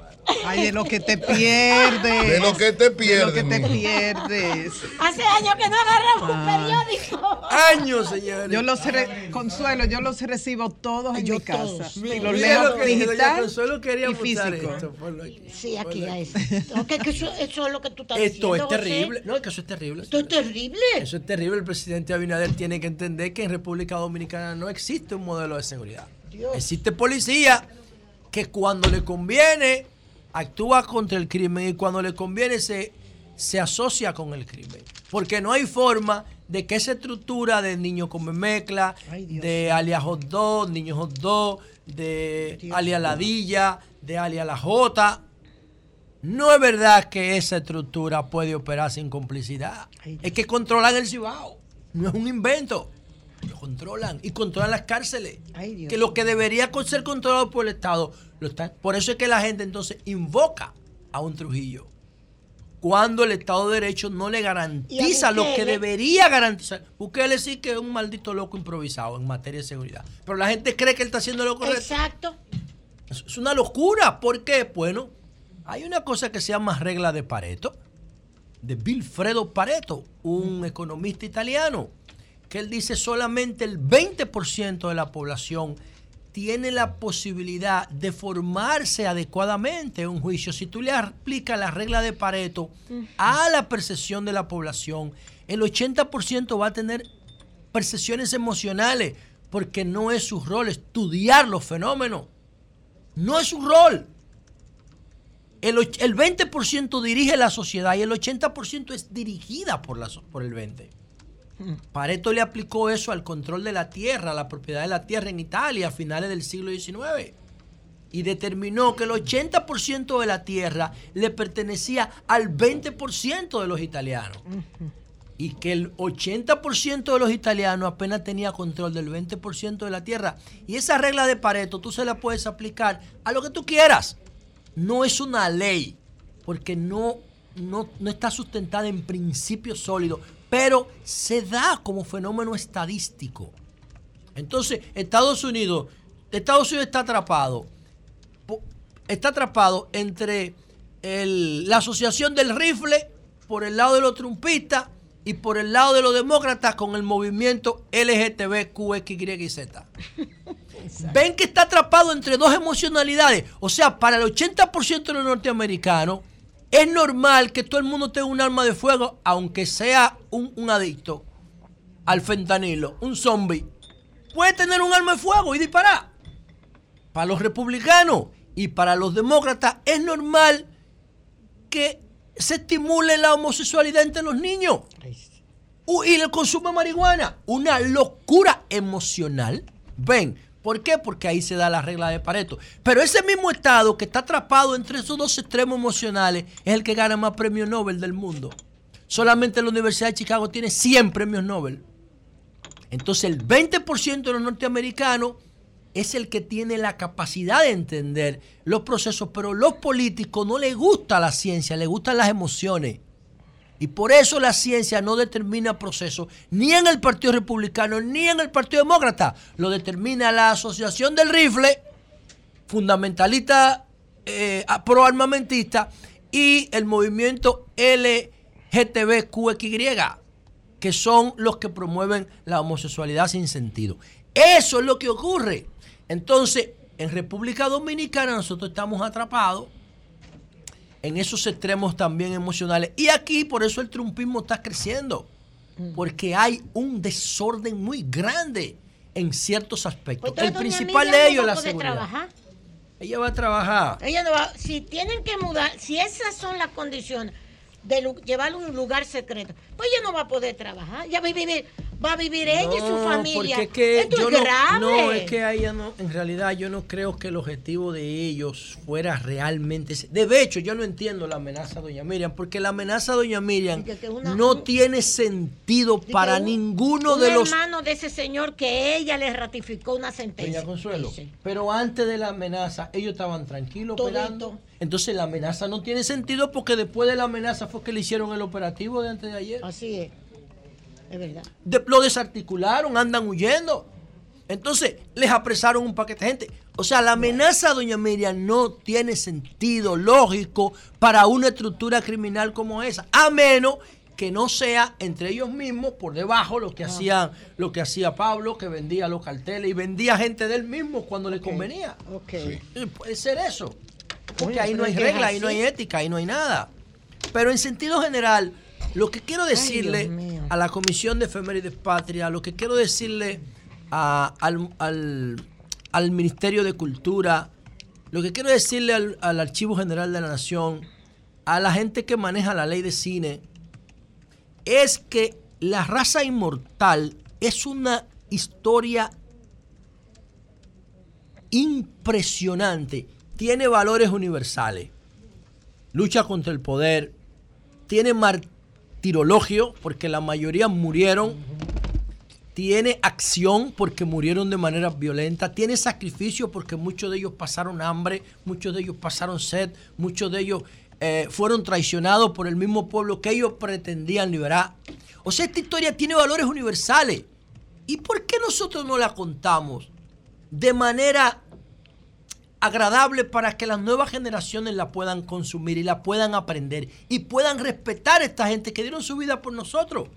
Y ahí hay nombres, que, el que se mencionó ayer, Enrique Jiménez Moya, pero además Horacio Rodríguez, José Campos Navarro, José Delio Guzmán, eh, Pablito Mirabal, Poncio Pousaleta, Mayo Vanés Vargas, Francisco Germán, Alfredo Almonte, Johnny Puig Subirá. Ese escribió un, un- un- Un un diario diario. precioso. Ese Puig Subirá. Todas esas historias vamos a contarlas en formato de videojuegos. Bellísimo. Vamos a contarlas en formato de películas. Vamos a contarlas en formato de serie como hacen los coreanos. Diablo, están comiéndose Netflix. Están comiéndose Netflix los coreanos. Entonces, para eso es que tienen que ser la ley de cine. Entre otras cosas, no solamente para hacer negocio y industria. La ley de cine también, además de lo comercial, porque esto tiene valor comercial. Esto tiene valor económico. Sirve para E Para, e para que las nuevas generaciones estén familiarizadas permanentemente con sus héroes, con sus heroínas. El capítulo 1 del 14 de junio, el capítulo 2 de, de Mirabal, de Minerva con Manolo. Todo ese tipo de historias son rentables, pero además tienen un valor cultural increíble que genera la gratitud, señores. Así Porque si nosotros estamos bailando en un teteo hoy y estamos yendo a la playa cada fin de semana larga sin problema y estamos disfrutando de una democracia con todos sus vicios y sus problemas, coño, se debe a que esta gente dieron su vida por Sí, nosotros. señor. Y por eso hay que lograr que las nuevas generaciones gra- agradezcan eso, conozcan eso, lo consuman. Pero solo lo van a consumir si nosotros se lo presentamos en su formato, videojuegos, series, películas, documentales, animaciones. No en esos libros grises del siglo pasado porque ellos no consumen ese tipo de contenido. Yo Cambio y fuera.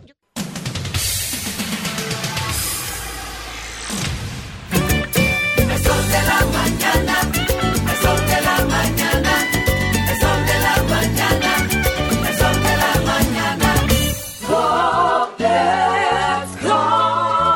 Señor constructor, en el FOPECOMS seguimos avanzando y ahora estamos más cerca de ti en nuestra sede principal de la avenida 27 de febrero 272 esquina Rosa Duarte para servirte mejor y garantizar la protección de los trabajadores de la construcción. Recuerda que cumpliendo con la ley 686 garantizarás el futuro de tu servidor y el crecimiento de la nación. Fondo de pensiones de los trabajadores de la construcción más que pensión. Impuestos Internos se consolida como modelo de eficiencia recaudatoria. Más de 1.5 billones de pesos recaudados en dos años lo confirman. Somos más cercanos. 170 mil personas han recibido educación tributaria. Hemos mejorado más de 30 servicios en la oficina virtual, RNC en 24 horas y un facturador electrónico gratuito para MIPIMES. Avanzamos hacia la administración del futuro. Dirección General de Impuestos Internos, cercana y transparente. Sol 106.5, la más interactiva. Una emisora RCC Miria. A peso el millón, a peso el millón. Ahora en Superquino, un peso es un millón. Todos los días, no te pierdas eso. 25 millones por 25 pesos. Y hay mucho más. Además de los 25 millones que ganas al acertar 10 números, oigan la bulla. También ganan los que aciertan con 9, 8, 7, 6 y 5. Y si no pegas ninguno, ganas 80 pesos por cada 25 pesos jugados. Super Kino de Leisa, el único juego que si te pelas, ganas. Dar el primer paso nunca ha sido fácil, pero la historia la escriben quienes se unen a los procesos transformadores, impactando la vida de las personas en el trayecto. Este es el momento para que te unas a la conformación de los colegios electorales y hagamos un proceso histórico en favor de la democracia. Nuestra democracia. Junta Central Electoral. Garantía de identidad y democracia. Lunes 19 de junio, el Templo de la Música Tropical Jackset presenta. Luego de 30 años, vuelve y reúne su banda musical para un solo concierto en la capital. Fausto Rey, lunes 19 de junio. El Nietzsche, sus grandes éxitos románticos. ya somos adultos. Merengue. Por primera vez en concierto en la discoteca de los grandes. Jackset. Vívelo de cerca. Que no te lo cuenten. Fausto Rey en concierto. Reserva ya al 809-535-4145. Un evento de los Martí Producciones. Lunes 26, Don Miguelo. Cuando sea grande, quiero ser fuerte e independiente. Quiero trabajar y construir un mejor país. Quiero luchar para que todos tengamos voz y que podamos crecer juntos. Quiero demostrar que es posible. Cuando sea grande, quiero inspirar a los demás. Quiero ser como mi mamá. Siendo ejemplo, podemos alcanzar el futuro que queremos. Banco BHD, el futuro que quieres. En la farmacia Medicar GBC continúa el 20% de descuento en todos los medicamentos, pago en efectivo o tarjeta, y estamos abiertos los domingos. Somos GBC, la farmacia de todos los dominicanos. Noche a llega el cielo se anuncia la salida del astro rey.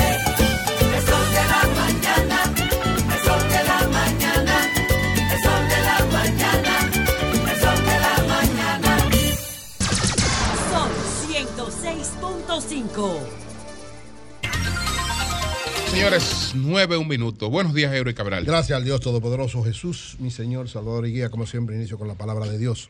Lamentaciones 3.22.23. El Señor es fiel y su fidelidad nunca se, apaga, se acaba. Sus misericordias jamás terminan. Grande su fidelidad y son nuevas cada mañana sus misericordias. Amén. Gracias a nuestro ¿qué, Señor. ¿Qué versículo es ese? Tú Lamentaciones 3.22. Bonito eso. Lindo, hermoso.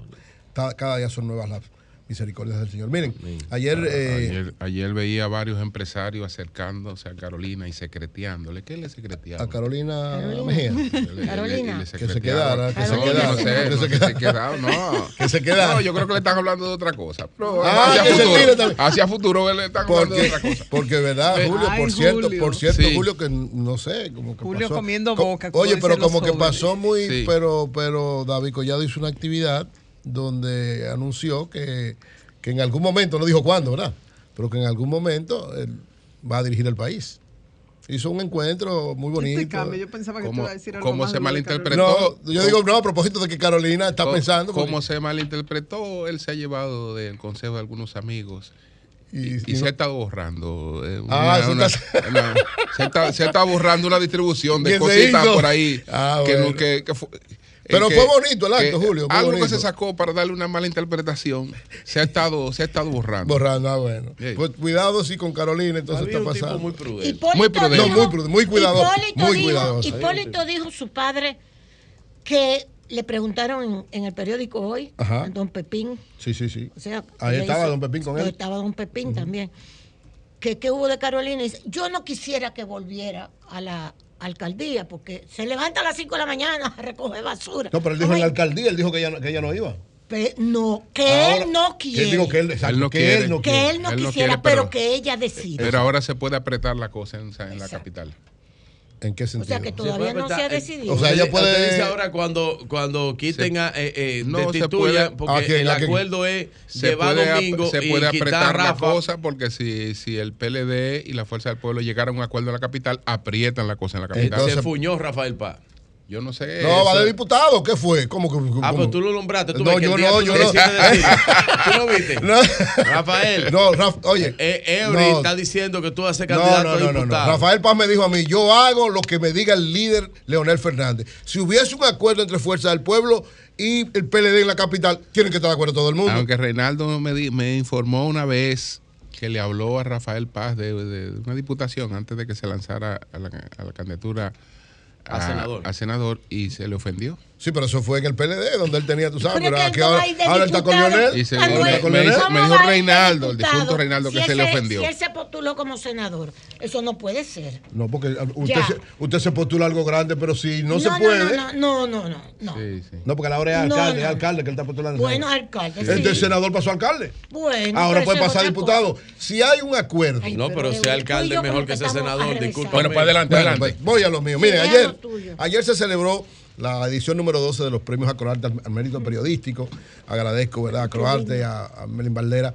Nos hicieron un reconocimiento a nosotros, Melin junto a, a Fanny Saltana, a Sergio Cepeda de la filial de Santiago, a Francis Méndez de la filial de Nueva York, a Julio Martínez de la filial de Miami y a los intelectuales Soledad Álvarez, Verónica Ascensión y los periodistas Gustavo Olivo, Víctor Bautista y al empresario Franklin León. Fue Llovita, las imágenes, una actividad muy bonita, muy interesante. Y yo quiero brevemente destacar, en el momento en que hablaba yo decía, la realidad de Acroarte es sumamente interesante. Llovita, pon las imágenes, por favor. Eh, son muy interesantes las imágenes, la- la- lo que fue la premiación. Y yo decía, Acroarte tiene una realidad especial. ¿Cuál es la realidad especial que tiene Acroarte? En Acroarte hay tres gremios profesionales muy importantes, tres gremios de profesionales. El primero es el Colegio Médico Dominicano. Colegio Médico Dominicano fue fundado en 1891. O sea, tiene 132 años de existencia, con altas y con bajas, con diversas situaciones, pero siempre siendo un gremio importante porque reúne a los médicos, el sector salud, muy importante son empleados públicos, pero sobre todo son profesionales que dan servicio y están generalmente vinculados a una de las áreas más importantes del país, que es la salud. Hacen muchas huelgas, muchos movimientos, muchas manifestaciones y siempre son sólidos y poderosos. La el otro gremio profesional es la Asociación, Médica, a la Asociación Dominicana de Profesores, otra área importante de la economía del país, de la sociedad, que es la educación profesionales todos, ¿verdad? Preparados, pero que además dan un servicio público pagado por el Estado y además tienen, al igual que los médicos, enfrentamientos permanentes con los diversos gobiernos, hacen huelgas, manifestaciones, una serie de elementos, y por eso mantienen la, ese- esa, esa fuerza y esa importancia en la sociedad dominicana. En el caso de Acroarte, que fue fundada en 1984, la ADP fue en el 70, en 1970, tiene 53 años de existencia. Acroarte fue eh, fundada en el 1984, tiene 39 años de existencia. Pero, al igual que el Colegio Médico y ADP, es el tercer gremio, junto con ellos, de importancia y que influye mucho en la sociedad. ¿Por qué? Porque no, no tienen que hacer huelga, no son empleados públicos, no tienen la realidad ni de los profesores ni de los maestros. Sin embargo, manejan un área muy importante que es parte de la cotidianidad de la gente, que es el área del espectáculo, que es el área de la, de la crónica de los artistas. La farándula. De la farándula, de elementos que a la gente es parte de su cotidianidad y por eso, y el, el- sobre todo el premio soberano, antes el premio Casandra, ahora premio soberano, pone en primer orden todo lo que significa Croarte, por eso ustedes ven que las elecciones de Croarte son de importancia nacional y todo esto. Pero yo decía que hay un elemento muy importante. Y hay que da- democracia ahí. no, que- claro que sí. Que le da fortaleza a Croarte. ¿Cuál es? Yo lo decía anoche. Acroarte tiene una misión que yo creo que de alguna manera le da fortaleza a ese gremio. ¿Cuál es? ¿Qué es lo que hace Acroarte? Diferente a los médicos y diferente a los profesores, dan un- los profesores y los médicos dan un servicio muy importante para la sociedad, pero es remunerado por el Estado. En el caso de Acroarte no es remunerado por el Estado, pero sí por la sociedad. ¿Qué está haciendo, qué está haciendo Acroarte? Dando. Y yo Colegio decía médico. que es hasta un mandato bíblico, Sirve, porque el apóstol Pablo dice en, en Hechos 20:35 que hay más bendiciones dando que recibiendo. Entonces, ese hecho de estar dando tanto agradecimiento, reconociendo a tantas personas, es la fortaleza de Acroarte. Yo decía, eso garantiza que se va a mantener por mucho tiempo. Y entonces agradecía ese reconocimiento que nos hacíamos y decía que hay un compromiso para seguir cada vez más profundizando con esto. Y Víctor Bautista, que dio unas palabras que para mí fueron brillantes, extraordinarias, recibir su reconocimiento, dijo que incluso lo llevó por escrito porque quería que quedara constancia importante de lo que él iba a decir. Y la esencia del, del mensaje de Víctor Bautista, que fue reconocido, fue decir lo siguiente, en este tiempo donde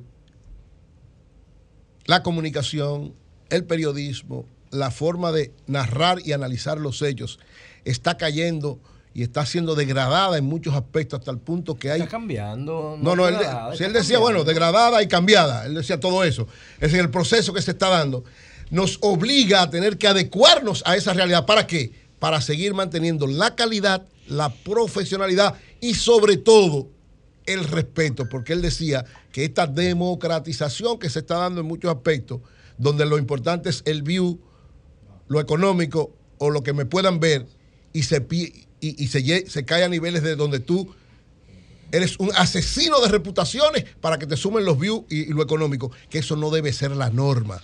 Y precisamente nos llamaba a todos, en este caso a los cronistas de espectáculos, a que mantengamos ese nivel de darle valor a las cosas en función de que de siempre respetar a los demás y no dejarnos llevar por cosas que no son importantes. Yo creo que ese mensaje de Víctor Batista es sumamente interesante. Gracias a Croarte por todo este reconocimiento, a todas estas personas y en especial a nosotros que le dedicamos el premio a nuestra esposa Sinaida Rodríguez, que también es miembro de Croarte, no puede estar presente por la situación ¿verdad? De, de su, de su mamá, mi suegra, su fallecimiento, que por cierto hoy recuerdo que a las 7 de la noche en el auditorio de la Iglesia Cristiana Palabras de Vida será el memorial de Mami Lidia. Ahí esperamos a todos. Miren, finalmente, cuando hablábamos con, hace un momentito, Con Magín Díaz. con Magín Díaz, él decía algo que yo he estado planteando y que lógicamente la mayor parte de los economistas de este los, los economistas cuando analizan las medidas que tomó el Banco Central, el gobierno ha querido mostrarlo como una especie de fortaleza el propio Banco Central, pero en el fondo las medidas de corte monetarios de liberar alrededor de 90 mil millones, 98 mil millones de pesos por parte del Banco Central es una muestra de la debilidad que hay ahora mismo y de que el crecimiento al ritmo que íbamos, señores, si el Banco Central no hace lo que hace ahora, el crecimiento de este año no iba a llegar a un 2%, iba a ser alrededor de un 1%. ¿Por qué? Por datos concretos dados por el mismo Banco Central. El Banco Central hace una comparación. El año pasado, 2022, en el primer cuatrimestre, enero-abril, el crecimiento en el primer cuatrimestre del año 2022 fue de 5.8% y la proyección llevó a que creciera 4.9%, como creció. El crecimiento en el 2023 de la economía dominicana fue de 1.2% El 2023 no ha pasado. de enero a abril. Estoy hablando de la proyección. Entonces, si actuamos igual que el año pasado, el año pasado cuando se creció en el primer cuatrimestre, enero a abril, se creció 5.8%, se proyectó un crecimiento 4.9% y se dio. Si ahora hacemos esa proyección, que fue lo que hizo el Banco Central, dijo, bueno, si en el primer cuatrimestre crecimos 1.2, la proyección era que no íbamos a llegar a un 2% como promedio, cuidado si menos. ¿Por qué? Porque míralo ahí, si usted crece un 5.8% en un cuatrimestre, lo, lo programa completo, va a crecer mucho menos de eso, alrededor de un 10, 15, 20% global menos. ¿Qué pasaría este año? Que íbamos a crecer menos de un 2%. Cuando arranque la campaña Pero, electoral, perdón, escúchame, estoy cuando hablando- arranque la campaña pero electoral, decirte, a partir de agosto, termina Eh, República mire- Dominicana en diciembre con un crecimiento en 4%. No, mire, lo que- ¿qué es lo que va a pasar? Este año, lo dijo ahorita Magín aquí, lo confirmó. Este año, Usted el crecimiento de la economía, Bien. si dan resultados estas medidas de corte monetario, de parte del banco, si dan resultados, porque ya hemos visto que están provocando una Tú vas a situación hacer corte complicada. monetario si la economía no está bien. Perdón, Tú oye, le vas a sacar 1.600 millones de Hermano, dólares a la pero- economía y va a bajar la tasa de interés. La yo te no apuesto, oye, atiende, lo dijo ahorita Magín. Magín dijo, el crecimiento de la economía, ¿cómo va? Al final de año va a ser alrededor de un 2.5, dijo Magín. Partiendo de esto. Porque que tú proyectas en función de tu primer cuatrimestre. Por eso es que el Banco Central tan desesperado tuvo que tomar estas medidas, que son correctas. Yo le he dicho que son incorrectas. Pues Eh, No, Eh, no, la, yo no medida, estoy desesperando. la medida, repito, la medida es correcta. Correcta. La medida es correcta. Pero su no- implementación- No, hubo, no hubo garantía de la implementación. Eh, ese es el problema. y Es- la, la y medida la- es correcta. y la experiencia y la experiencia en las pasadas medidas debió haber dado la pauta. Exactamente. Los bancos Debió- agarran lo que Es estamos decir, cuando la gente empezó a ir a los bancos, no había. No había, dinero. no, pero oye, antes incluso de entregar el dinero ya no había. No había. Ya no había. Entonces, Es verdad esa vaina. ¿qué es lo que va a Sí. acontecer? Nosotros deseamos, lógicamente, la economía dominicana es una de las más importantes de América Latina, muy bien.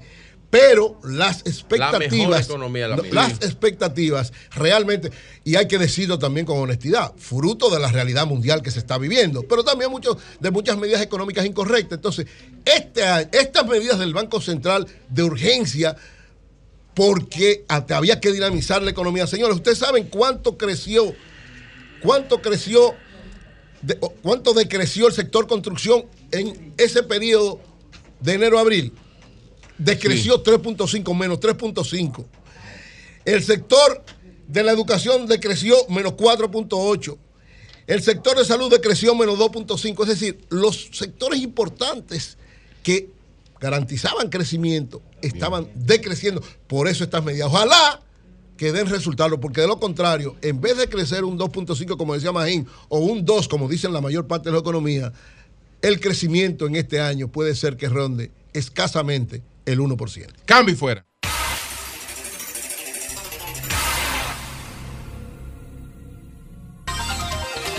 Bien, señores, el ingeniero Ramón Alburquerque, aspirante presidencial del Partido Revolucionario Moderno, uno de los hombres más sabios de la política dominicana. Sabe, sabe, sabe.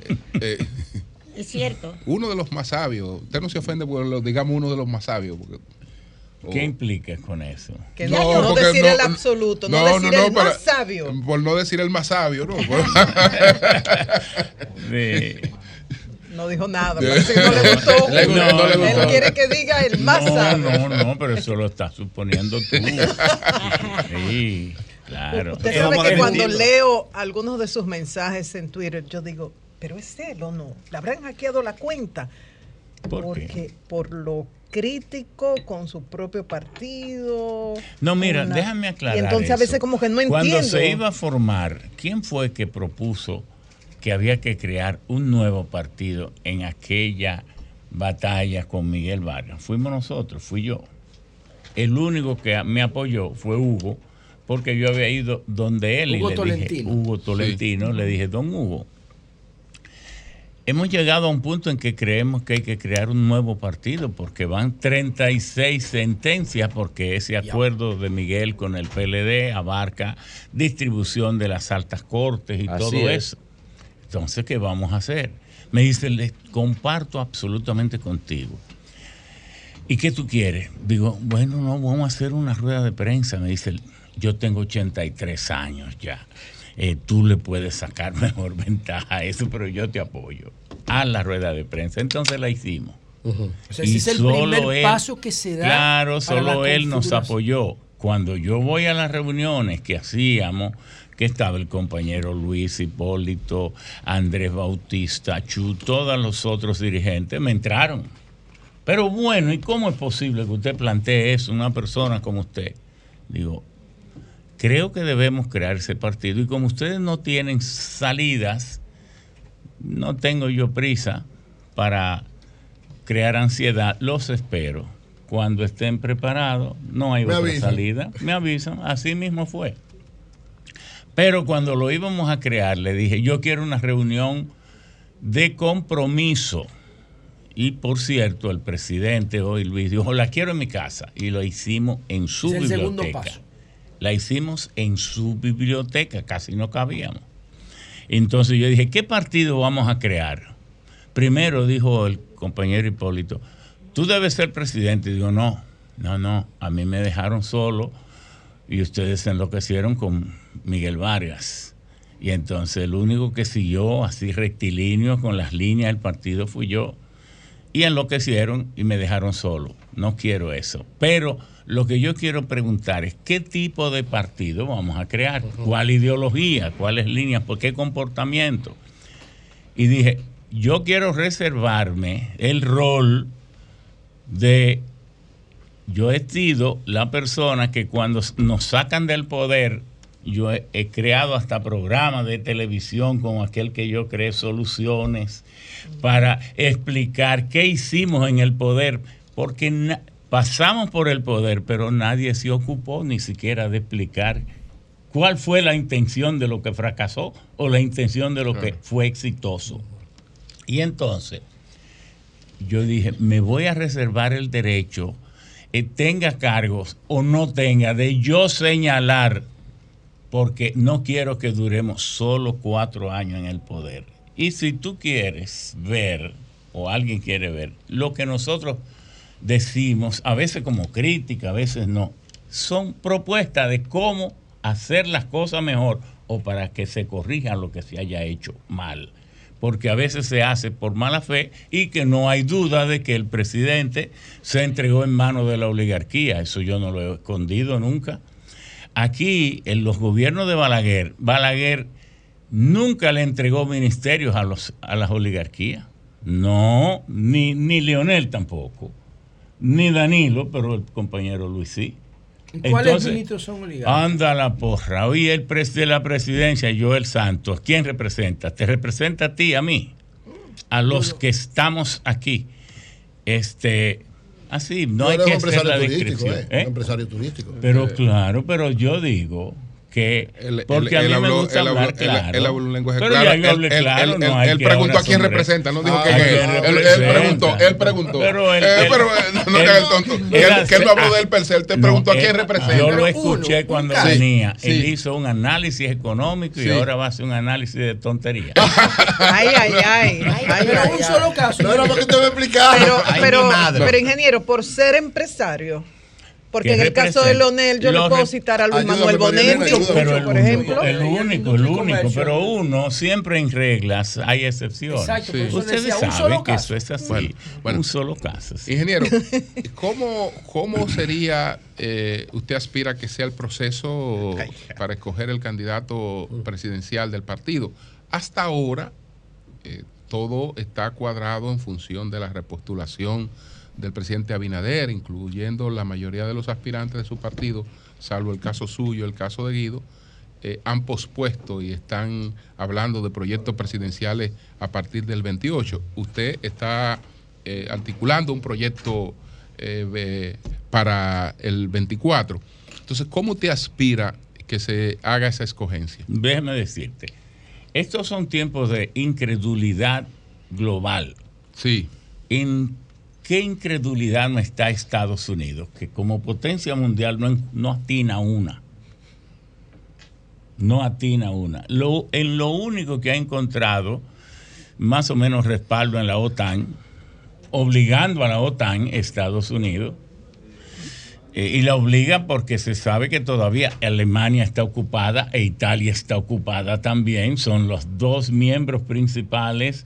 Eh, luego viene Francia, que no está ocupada, pero eh, todas las naciones que perdieron la guerra, Segunda Guerra Mundial están ocupadas todavía. Entonces ellos tienen cierto grado de libertad, pero cuando Estados Unidos le mete el, el puño, lo metió. Tiene 28 mil soldados en 14 bases militares en territorio alemán y también italiano. Sí. Entonces, Estados Unidos con lo único que ha encontrado es eso. Entonces, la incertidumbre pasa también. Este, los únicos países que no están mostrando extremas incertidumbres son Singapur, China, Rusia, porque Rusia es un país profundamente unificado. La gente no se pone a estudiar eso. El, el 89% es ruso y tiene 23 identidades nacionales y municipales, pero el 81% es eh, ortodoxo, es decir, hasta en eso tiene mucha unidad. Pero el resto vive en incertidumbre y dentro del PRM lo mejor sería que todo, que se reservara el 20% de las reservas, pero que el 80% fuera todo a la primaria del primero de octubre. ¿Por qué? Porque, ¿y cuántos van a creer en una encuesta? En una época de incertidumbre.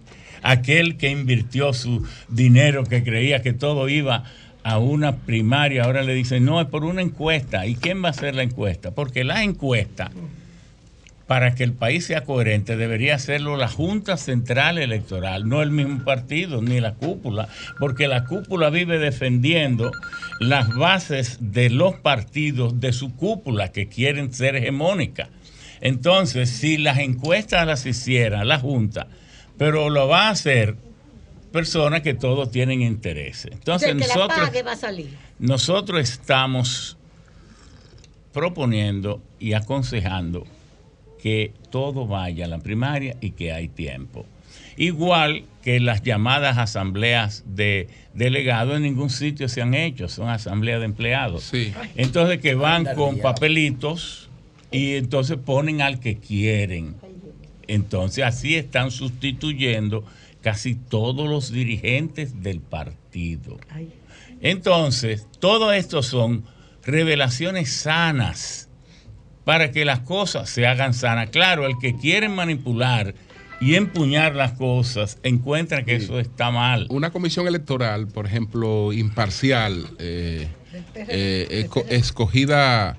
Eh, no, no, el partido con la cambió. autorización de todo, perdón, no- perdón. no pudiera, no pudiera No, pero- encargarse de eso. Sí, claro, pero, pero lo que nosotros estamos diciendo es que, como decía Billy Brandt y Peña, repetía, es que los problemas de la democracia se resuelven con más democracia. Democracia. Dele democracia a la gente, que el PRM surgió por eso. Sí. ¿Por qué el PRM tuvo tanta aceptación? Porque cuando salió el Partido Reformista, todo lo hacía por dedo.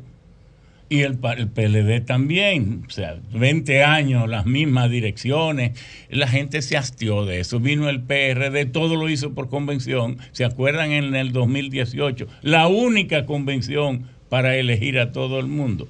Bueno, pues eso nosotros recomendamos. Ahora ya se ha dicho que la selección del candidato presidencial será el primero de octubre por, por este, estas primarias y que de los regidores también. ¿Le estarán llamando por algo de lo que está diciendo? No, no, no, no, no. Sí, aquí no hay, No. porque todo el mundo sabe que uno Sí. es libre, dice lo que quiere, a mí nadie me...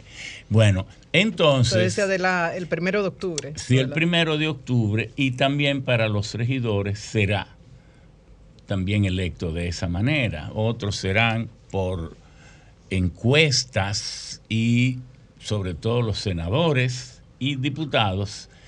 Los alcaldes, ahí, ahí yo no vacilaría, todo lo envío a esa primaria, lo enviaría. ¿Por qué? Porque eso ahorra dificultades de gestión a la alta dirección. Ingeniero, pero están enviando 120, de acuerdo al dato que Sí. me mandaron. Sí, tú puedes dar datos. Están enviando 126 alcaldías a convención, solamente 32 reservadas. reservadas. Están enviando 142 gracias, Virgilio, gracias, Virgilio. diputaciones. 142 diputaciones. Claro. a o sea que es un buen número. Es decir, pero- Y la candidatura presidencial Pero, mediante pero convención. a convención, pero una cosa es la convención y otra cosa es Pero la pregúntaselo primaria. tú, Virgilio, Primaria Virgilio está es- mandando por el grupo. Pe- No, no, primaria. no me van a poner a pelear con Ramón. Perdón. Ramón es- No, no, es no, no, yo no sé pelear. No, no, no, no, no, no, que eso es José. Él lo está mandando, ingeniero, a todito. Convención es una cosa y primaria es otra. Las primarias son las que la gente vota de manera universal, voto secreto y directo. Es de eso que estamos hablando Claro. para el primero Convenciones de de delegados. Lo otro es convención de delegados que casi siempre son de empleados. El gobierno la controla. Sí, Ingeniero, claro. después Porque los partidos están en el poder, Ingeniero, eso es muy sí, difícil. la controla. Después sido que la, la- postura de. Pero de- mire, nosotros, yo no estoy diciendo esto como, como crítica, es como análisis. Sí, sí, sí, el sí. político debe ser un analista social. Totalmente. Que analice lo- la realidad de las cosas para que los hechos no le sorprendan cuando no haya remedio. Así es. ¿Usted está solo con esta línea o hay mucha gente No, que no, coincide déjeme con decirle, usted? déjeme usted decir, es una minoría, aquí minoría, va a haber minoría. mucha o- sorpresa. Ajá. Porque lo que nosotros estamos viviendo es que dentro del PRM la mayoría se está yendo con nosotros. ¿Cómo? Oiga lo que yo le estoy diciendo. La mayoría se está yendo con nosotros, pero como ustedes son grandes lectores de ese libro de Green, de Robert Green, Las 48 leyes las del 48 leyes del poder. Y Joan F. Nunca asuste a tu enemigo poderoso hasta que él no esté en condiciones de no poder actuar. Ingeniero, en alguna oportunidad, Es- estoy van a haber diciendo. sorpresas, en Entonces, alguna oportunidad en estos tres años que tiene el presidente Abinader, bueno. ha habido Y déjeme decirle, el único que gana en esto, la única corriente somos nosotros, porque el que lo tiene todo, vamos a suponer que nos fuera muy mal y sacáramos un 25%, un 30%. ¿Quién ganó? No, eso es El cierto. que no tenía nada y sacó un 30%. Usted tiene esa posición y Pero tiene la si misma nos posición. va bastante bien y sacamos un 40, Ingeniero. ¿quién había, habría arrasado? Eh, eh, ingeniero. El que Guido no tiene tenía esa misma posición de usted. ¿Perdón? Guido, Guido, ¿Tiene No. esa misma posición? Bueno, no, ¿Están yo no sé? Guido, usted sabe que es muy libre. Los Sí, que sí. somos No, muy pero- grandes amigos. No, no, pero, tenemos- pero Mira, políticamente tienen la misma posición que usted está externando. Pero no, yo no sé porque yo no Ah, leo tanto a Guido, pero sí me parece que él Ingeniero. tiene también una posición bastante coherente. Em- Ingeniero, uno entiende que en principio del gobierno hubo realmente una equivocación con usted. Porque cuando se mencionó de las funciones que le habían asignado, pues evidentemente que no tienen correspondencia con eh, el nivel de el nivel suyo. No, nivel no. Con lo que hicimos. Porque Exacto. ¿qué hicimos nosotros en el comando? Nosotros éramos los encargados de estrategia del partido y del comando. Entonces, a propuesta del compañero Luis, se nos designó presidente de todas, de todas las candidaturas municipales en todo el país. Y presidente de todas las candidaturas senador y a diputado. Y entonces dijo, para que no haya problemas con nada, que todo el dinero lo entregue Ramón. Y yo entregué, entregué 593 millones de pesos ¿Estás a cada senador. Pero ni me senador. invitaron a la juramentación, no sé por qué. ¿Cómo? Pero así lo estoy diciendo. Entonces, entonces, ah, le- Y entonces, como a los 14 o 15 días, nos designan en una posición. que- Presidente del que Consejo yo- de GI. Sí, pero que yo nunca he querido explicar eso, porque los pleitos pequeños no hay que echarlos. Resulta que esas empresas, esas empresas, todas las creé yo. Y voy a personalizarlo. ¿Por qué? Porque fui el quien sometió la Ley General de Electricidad. Ustedes lo saben. Y entonces también era presidente del Senado y me ocupé de que todas esas leyes salieran. Eso fue una dedicación especial. Entonces, dije, un día viene y me visita el Banco Mundial, representante del Banco Mundial y del Fondo Monetario, junto con el representante del BID. Mire, eh, presidente del Senado, nosotros venimos aquí porque le atribuimos a usted, le reconocemos cierta formación en, en el campo en- en- energético. Entonces, ¿por qué usted no le hace un favor a su país? Dije, ¿cuál? Nuestras instituciones quieren colaborar con el desarrollo del sector eléctrico. Y para que el sector eléctrico se desarrolle en el país necesita muchas inversiones. No todas van a venir de, nuestras, de nuestro fondo, pero que nosotros apoyemos el sector, eso va a atraer muchos fondos privados, muchas inversiones. ¿Por qué usted no se responsabiliza entre nosotros de manera más cordial y cortés en introducir las reformas que son necesarias al sector? Porque con una CDE creada en 1955, que es generador, transportista, eh, distribuidor, comercializador, policía y poniendo multa y haciendo lo que quiere, eso, con eso no hay institucionalidad. Entonces yo lo tomé en serio recogí los proyectos de ley que habían por ahí, forma- fo- formalizamos uno y lo introduje. Entonces, ahí vino esa visita. Y entonces introdujimos, ustedes lo saben, todas esas Ahí se crearon todas esas instituciones. Todas que- nosotros. la- un día, perdón, Sí. yo en mi casa me senté a las 4 de la tarde de un domingo y a las 7 de la mañana llamé a César Sánchez, que era el administrador. Mira, he hecho la reforma, te mando el esquema, te mando. Y ahí creé la, la eh, ETED, y de último, histórico, ¿eh? y la CDE, con las 13. Y ahí por último, dije, ¿y quién le va a poner los postes de luz que falten a los pobres en los barrios y en los campos? Y los de- dos kilómetros Y de, línea, ahí vino la la UER. UER, que me la inventé ahí mismo.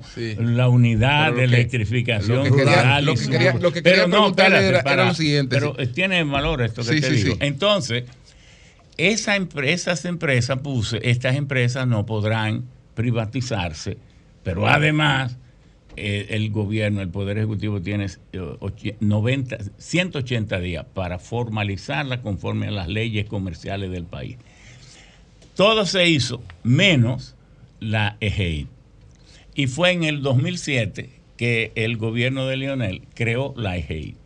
Y entonces, por decisiones de ellos, quien controla esa empresa es el administrador.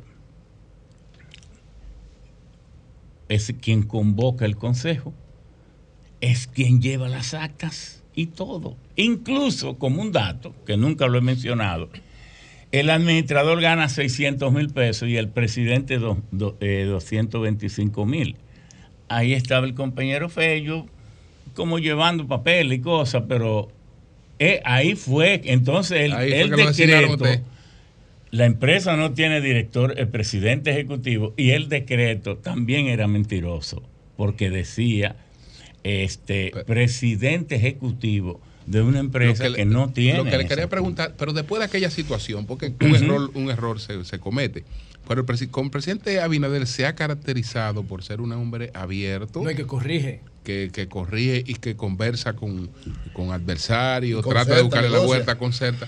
En el caso suyo, el presidente Abinader no intentó varias veces sentarse con usted. Sí, claro, y- pero, pero y, uno sati- y- toma- y satisfacer cualquier pero no malentendido. es que no hay forma de satisfacer porque es mi derecho y mi decisión. No, pero malentendido. No, No, no, pero no. no. pero que ya eso eso es irrelevante. Y No, pero, uno pero- no va a pero usted, estar. usted dio ese capítulo por cerrado. pero ahí. sí, sí, eso está cerrado. Pero lo que Porque- quiero decir porque es el, en el caso, en el caso, escúcheme, porque en el caso, por ejemplo, del presidente Abinader, bueno, el ministro administrativo de la presidencia es un discípulo suyo.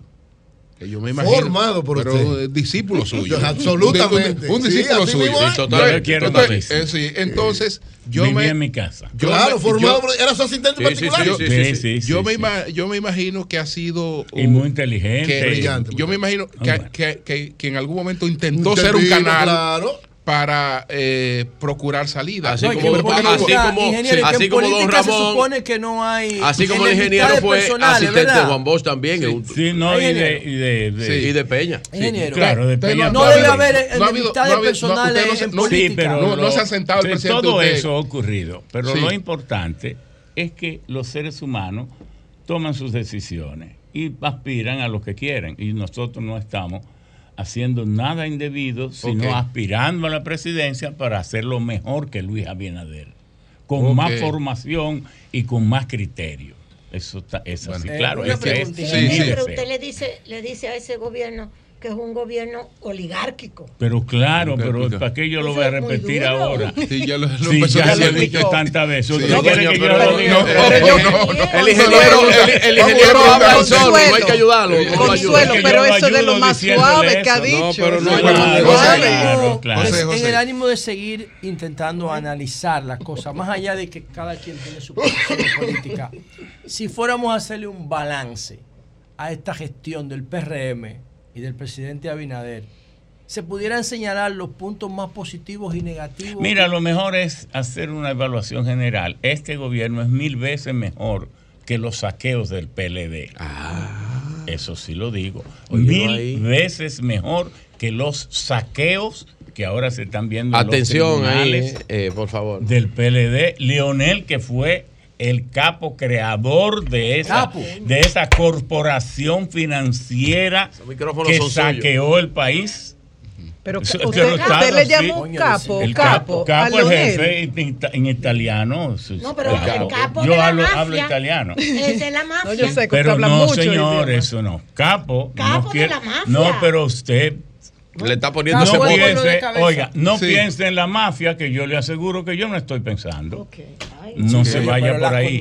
Pero no, estamos diciendo las cosas como son. ¿De dó- ¿Quién fue que creó ese modelo de saqueo del Estado para mantenerse en el Estado?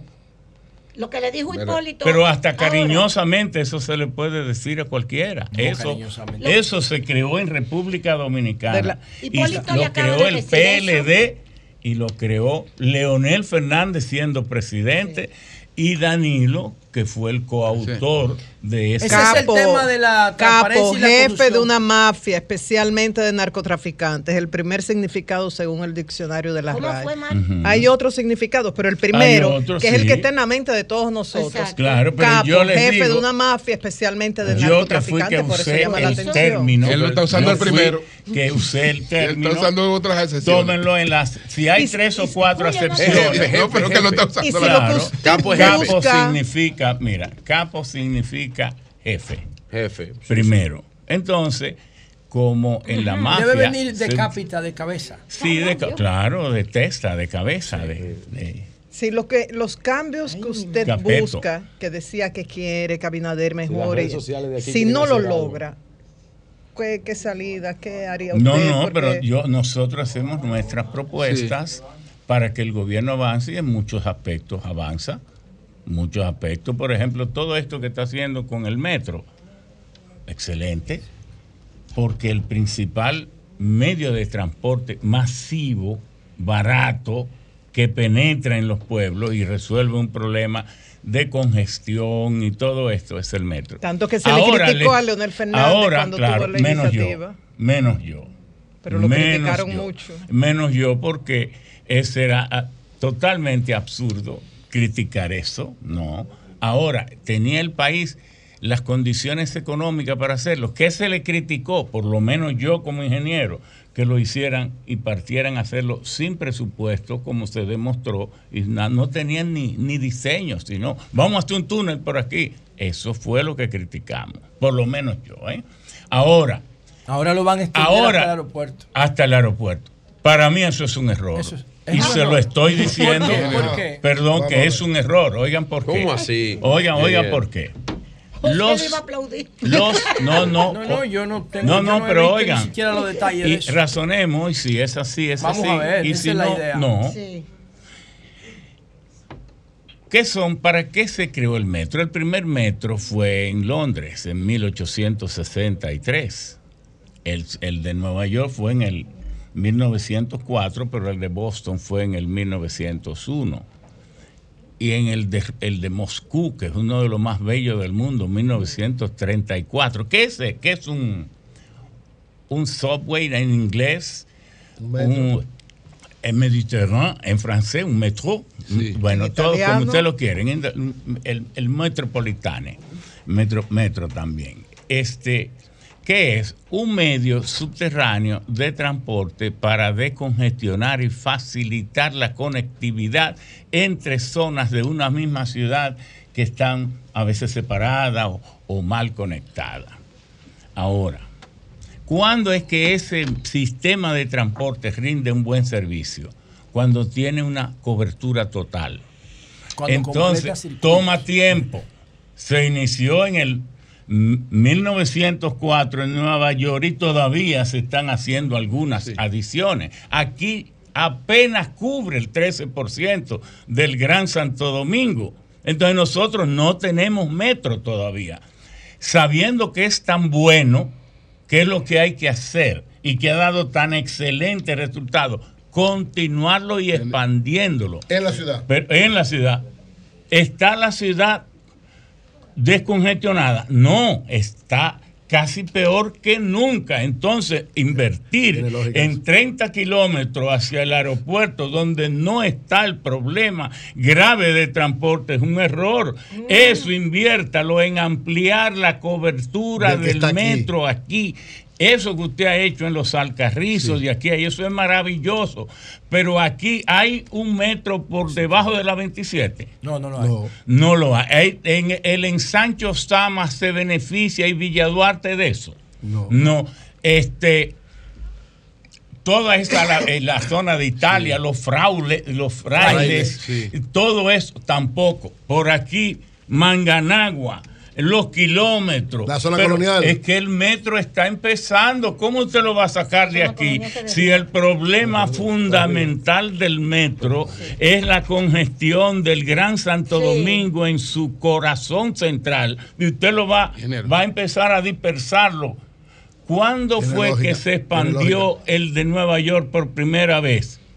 Que lo construyeron al aeropuerto. Hace apenas 28 años, pero ese metro tiene 122 años. Entonces, es un error eso.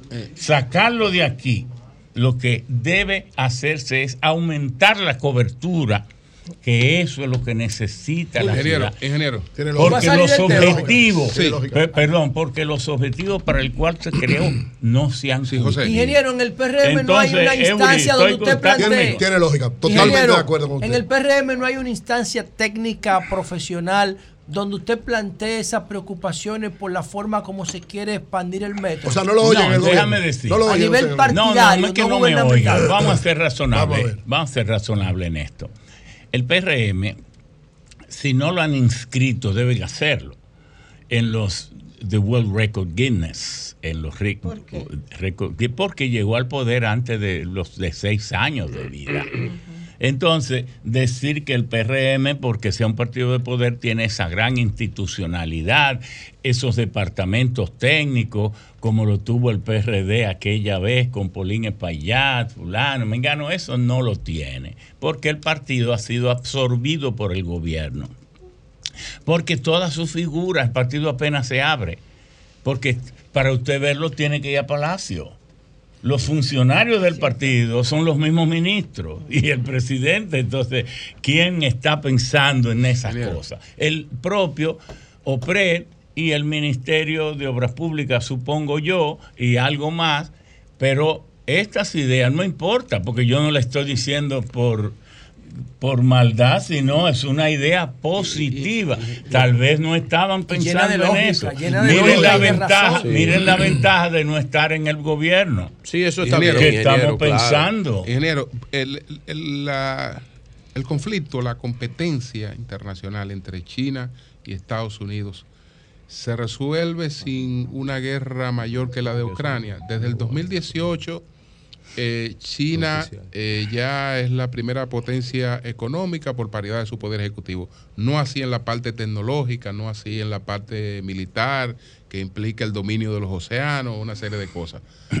¿Usted cree que eh, Estados Unidos aceptará la emergencia de China sin, sin, sin una guerra? Mire, Estados Unidos, a mi juicio, y yo sé que este, aquí hay personas que tienen mucho amor por la geopolítica,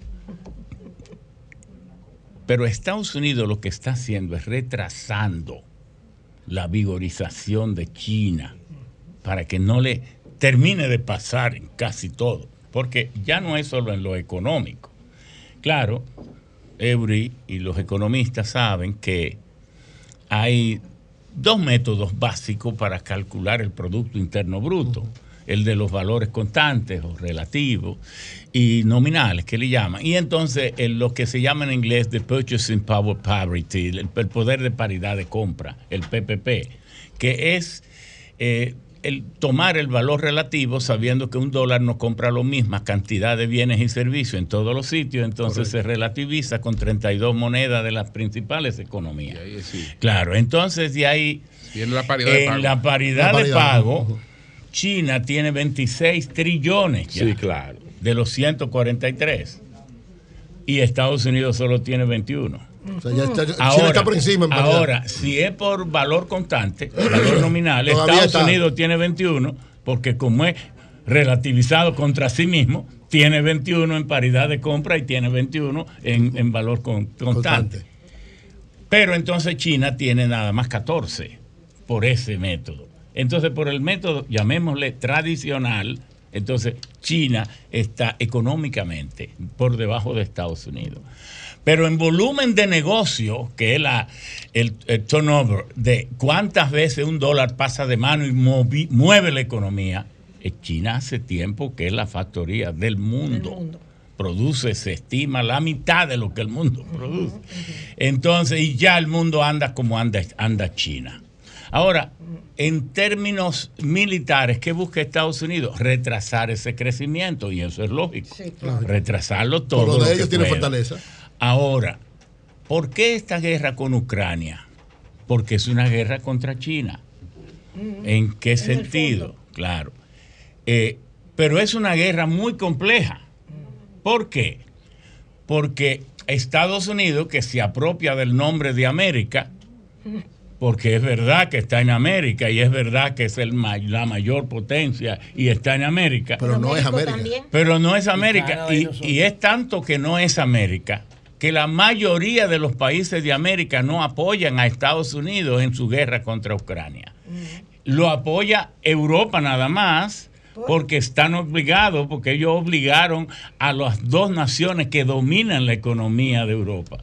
Y todavía Gran Bretaña ejerce mucho peso y es un aliado incondicional de Estados Unidos por una serie de factores, y entonces está Alemania, que es, el 40% de toda la Unión Europea, pero que está invadida, que está controlada por Estados Unidos. Entonces, pero apoya a Estados Unidos o ha sancionado México a Putin y a Rusia? No. Argentina Brasil. tampoco. Brasil menos. Venezuela tampoco. Ninguno lo ha. Entonces, Usted- América. Usted mencionó cuatro gobiernos de izquierda, entre comillas. No, pero tampoco Economía, lo ha hecho Perú. Perdón, no lo ha sancionado ni Perú, ni Chile, ni Uruguay, es ninguno. Ni Honduras. Solo Paraguay, no, no, solo Paraguay, Haití, este, Honduras no lo ha hecho, República, República Dominicana, Dominicana lo somos los pa- ah y las islitas chiquititas que son inglesas, que son inglesas. Entonces, pero eso es el 3% que yo lo he calculado de toda América, no Estados Unidos ni Canadá, porque Canadá sí está, pero apoyando fríamente. Entonces, ¿por qué Estados Unidos hace eso? Porque quiere, primero, lo que le llaman the heartland, el corazón de la Tierra para ejercer el poder en el planeta. ¿Cuál es? Eso va desde Rusia, China, Euroasia. Euroasia. Entonces, la unión de Rusia con China son 17 millones de kilómetros cuadrados, tiene Rusia, que hace 60 años la gente miraba a Rusia como un país heroico porque vivían en el hielo, porque no se habían descubierto los recursos energéticos y naturales que tienen. Pero ya sabiéndose, Rusia sencillamente es un país chocante porque tiene 17 millones de kilómetros cuadrados, pero solo 144 millones de habitantes y tiene 23 entidades que el nombre no es Rusia, es Federación Rusia. Rusa. Entonces, pero ¿qué es lo que buscan? Desintegrar a Rusia, porque creen que Rusia es desintegrable. Pero que no fue, no fue, fue Rusia que provocó todo este lío. No, no Rusia que ¿Quién provocó fue que todo este lo- lío. La OTAN. La OTAN, Bueno, bueno, La OTAN, bueno, bueno, bueno, bueno, bueno, bueno, provocó Bueno, bueno, déjeme decirle, el origen de todo eso fue el acuerdo de Minsk. Así mismo, del 14. Entonces allí Estados Unidos, al desintegrarse, porque Yeltsin parecía loco, pero no era totalmente loco. Tenía alguien. Él amarró y le dijo, Estados Unidos no va a propiciar una enemistad de los países que antes formaban parte de la URSS, los países limítrofes, y va a tener mucho cuidado en esto y va a permitir que Rusia cuide su frontera. Eso está escrito. Y es correcto. Ese es el artículo 11 del acuerdo de El Minsk. acuerdo de Minsk. Entonces, ¿qué pasa? Que todo eso se rompió. Nosotros no tenemos que justificar ni a Rusia ni a Estados es. Unidos. No tenemos Analizar ese tremendo conflicto que puede tener consecuencias terribles para el mundo. Entonces, ¿qué es lo que hay para resumir? Que no hay ese tiempo. Bueno, que Estados Unidos ha investido a Rusia, pero es invirtiendo que los recursos que le faltan a China le sobran a Rusia.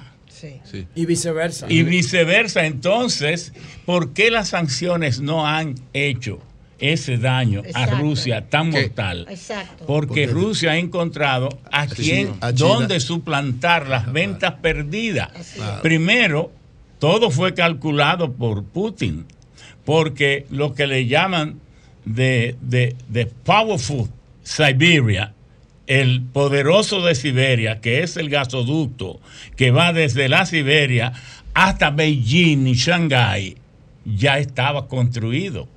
Entonces, el gas que No le va a vender a Europa, se lo vende a no China. le vende a Europa, pero todavía Europa le está comprando el 70% del gas, porque hay cosas que ustedes tienen que descubrir. Entre Rusia y Europa hay 12 gasoductos.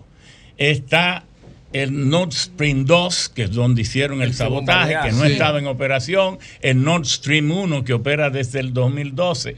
Entonces dan dos gasoductos a través de Bielorrusia y entonces hay siete a través de Ucrania. ¿Cuándo ustedes han oído que uno de esos gasoductos que cruzan Ucrania ha sido Afectado. este saboteado? no. Ni- o parado. Ninguno está parado. Porque Ucrania no tiene gas, solo tiene el 15%. El gas todavía se lo está dando Rusia. Entonces, medio de es la una guerra. guerra. En medio de la guerra. ¿Cómo Entonces, no? esa es una guerra donde Estados Unidos, como uno de sus últimos logros, no sé si va a poder mantenerlo, porque los movimientos que hay en Alemania, en Italia, en Julio. todo, contra la guerra son terribles. Entonces yo pienso que esa guerra es de Occidente contra Oriente, pero que Sí. como Occidente no está compacto, Sí. ahí no creo que Occidente la Finalizando, gane. por favor, al, Eh, breve. ingeniero, en la República Dominicana se está dando un fenómeno sin precedentes en la historia dominicana, que es el fenómeno de la cultura urbana, como se denomina, que es la cultura marginal, empoderada por una serie de factores.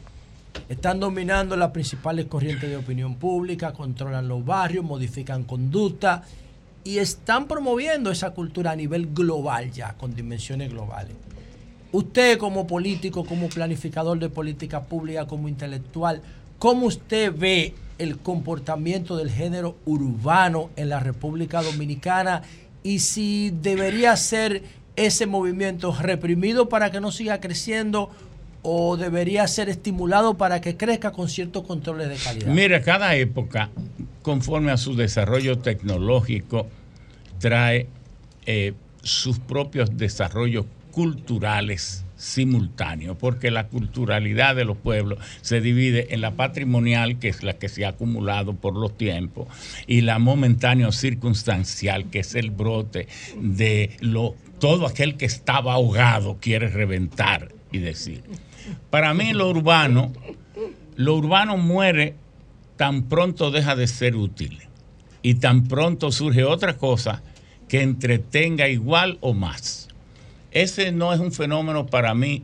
tras- Lo urbano y lo citadino se Cuidado, vuelve peligroso. cuidado, cuidado. Se vuelve, bien. se vuelve, Sí. peli- se Esto es vuelve. sociología pura. Están, están, están, están este, brotando ahora por el disfrute enorme, impresionante de las redes sociales. Exacto. Eso ha estremecido al mundo y se necesita una transición para que el mundo realmente llegue a utilizarlo constructivamente. Ahora, lo ya urbano... 20, el año que viene las redes sociales cumplen 20 años. Claro, 20 años, pero lo urbano se vuelve peligroso cuando se junta con el fenómeno de la posverdad. Que es el fenómeno ¿Usted cree que la Estado. posverdad existe, ingeniero? Claro, claro. No es una contradicción en sí mismo ese no, concepto. Ese, contra, ese sentimiento de una parte de la población de las naciones muy prósperas que piensa que le, no le está yendo lo bien que debería irle conforme a su trabajo y a su intelectualidad o Jonathan, formación finalmente. técnica. Eh, Ramón Alburquerque, vicepresidente de aspirante presidencial del Partido Revolucionario Moderno. Esto, en estos tiempos, Alburquerque, eh, el mundo entero, las disputas políticas eh, son muy claras. En Europa se habla de la derecha y el surgimiento de la ultraderecha. En Estados Unidos un liberalismo más ampliado con los demócratas y un conservadurismo eh, intenso. eh, No, porque Estados Unidos ha sido conservador todo. Los que se llaman liberales también son Sí, pero son más conservadores. liberales en lo político. porque todos son imperiales. Claro, pero son más liberales en lo político. Ay, no ay, voy a ay, hablar de la parte Ay, ay, económica. Por lo menos los demócratas son más liberales en lo político. Liberal y eso. ¿Qué es eso? Liberal. ¿Qué Eso sé está- cómo es? en Bueno. la ciencia política está claramente Ah, identificado. tiene Eh, entonces, Claro eh, que Alburquerque, sí. en este tiempo de transición, de gran incertidumbre por todos los cambios que estamos viviendo, el PRM como partido, de manera fáctica, de manera práctica, más allá de lo que dicen sus estatutos, que es un partido socialdemócrata, ¿cómo usted lo definiría ideológicamente? Mira, todos los partidos dominicanos en República Dominicana están obligados a cumplir la constitución de la República. Y aquí, en el 2010, se hizo una gran separación. Y es que del 2010 para atrás, los gobiernos eran republicanos, representativos, civiles y democráticos. Pero del 2010 para acá, el gobierno es, es un Estado social, De democrático, de derecho. Socialdemocracia. Soci- ¿Qué significa eso? que del 2010 para acá el responsable y el garante del bienestar de la sociedad es el gobierno. Antes los gobiernos, Balaguer tenía programas de vivienda, esto, El Salvador, eh, eh, los Guzmán lo hacían o no lo hacían. Pero ahora es un mandato de la Constitución. Porque ¿qué significa el Estado civil y democrático? De derecho. No, no. Primero, el Estado civil democrático. Que la sociedad tiene un conjunto de derechos orgánicos y fundamentales que quien le garantiza que lo podrá disfrutar es el gobierno. Y entonces lo de democrático es lo formal que hay que cumplir con los mandatos de las leyes. ¿Qué significa todo eso? Que nosotros como pueblo, de, a partir del 2010, tenemos una filosofía básica, que es la de cumplir con ese gobierno social y democrático de derecho. Eh, nunca se había insertado, le oí a Lionel para que usted vea que yo no todo, yo todo lo reconozco, le oí a Lionel decir, eh, yo quiero hacer la introducción de esa constitución porque esa constitución cambia el pensamiento del país. Y lo que pasa es que no se aplica. No, no se cumple. Entonces, todos los partidos en República Dominicana están obligados a ser socialistas. Ahora, el PRM lo es por su tradición. Y la lucha que nosotros Sí. tenemos es que no se pierda eso. Que ese, primero la gente de Amarsa San, pero que sabemos que Peña aquí lo patentizó, eso de luchar por- con- en favor del medio ambiente, contra el cambio climático, la transición energética, los derechos de los menos eh, afortunados, todas esas cosas, para resumirlo, es lo que hace la ideología del partido. Pero, Pero, Julio, no, no, no, no, no, ya, ya, ya. Espero. Eh, Gracias, gracias al ingeniero. Ramón Alburquerque. Sí, y, esperamos, que a todos. y esperamos que a nuestra productora no le dé tanta brega. no, no, ella, ella lo invita, ella lo invita. Aquí Él lo es- dejamos hablar. Él es que es difícil. Aquí lo dejamos hablar. Yo lo dejé hablar. A profesor, yo lo dejé Gracias, ingeniero. Muchas gracias, muchas gracias, gracias a usted. Cambio fuera.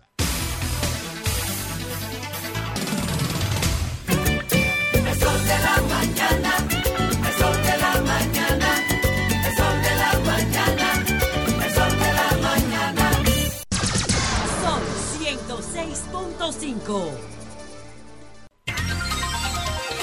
Son las 10, 16 minutos. Virgilio Félix, adelante. Hablando es que uno se entiende. Gracias a los que nos escuchan a través de este Sol de la Mañana, de Sol 106.5. RCC Media en la Catedral de la Opinión en la República Dominicana. Primero voy a, a decir algo porque tengo que decirlo, porque cuando yo vi eso ayer, caramba,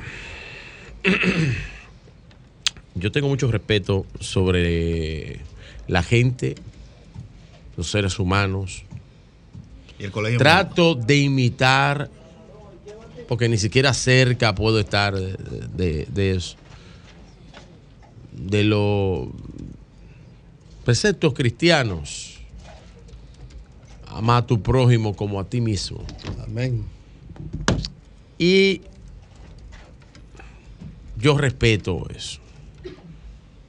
Pero no entiendo cómo un símbolo del poder, como la Casa Blanca, No, no, eso no tiene madre. hizo lo que hizo ayer. Yo no entiendo esa vaina. Y estoy loco por hacer, en cualquier momento voy a hacer yo un movimiento, porque esto obliga... Sí, sí, fue el sábado. en- Sí, el sábado, perdón, El orgullo perdón. gay. El orgullo. Eh, la, la La fiesta del gay. orgullo gay, sí. ¿Cómo, cómo uno va a tener que o- obligar por, por, por la familia y también por el respeto?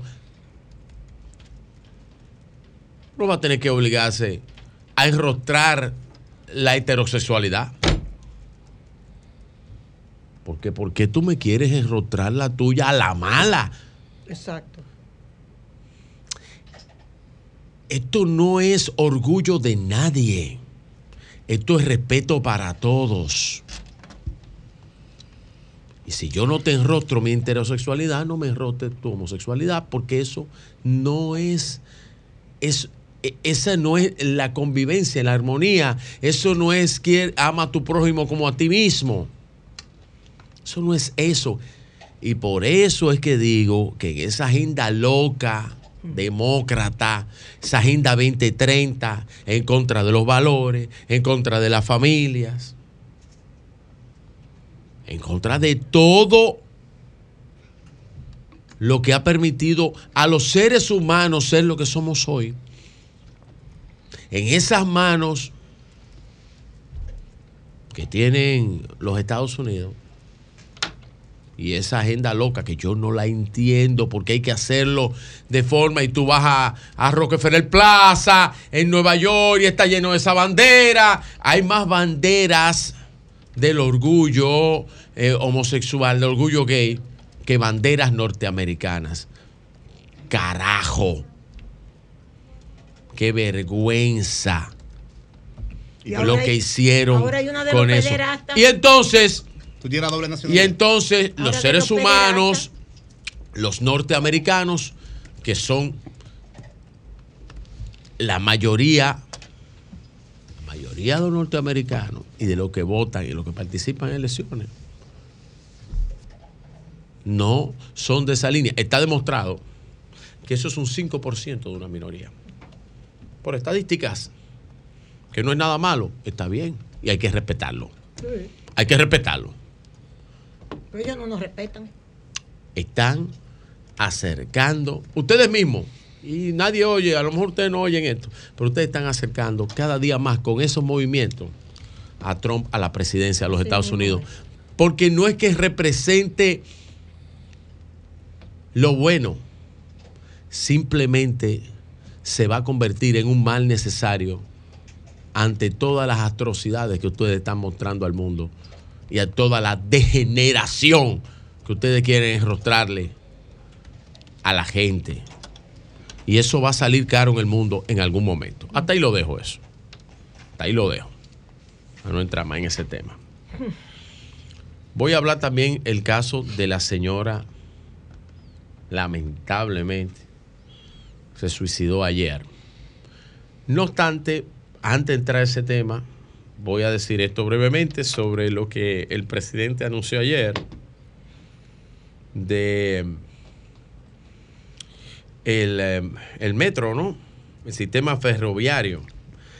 Miren, hay varias ideas que se ha construido de esto a lo largo de los últimos 20 años. Y cuando Leonel Fernández pues empezó esto del metro atinado de Santo Domingo y el transporte eh, masivo para descongestionar esta ciudad, que todos los días está más congestionada, todos los días está más problemática, el problema del transporte es serio en la República Dominicana y principalmente en el Distrito Nacional.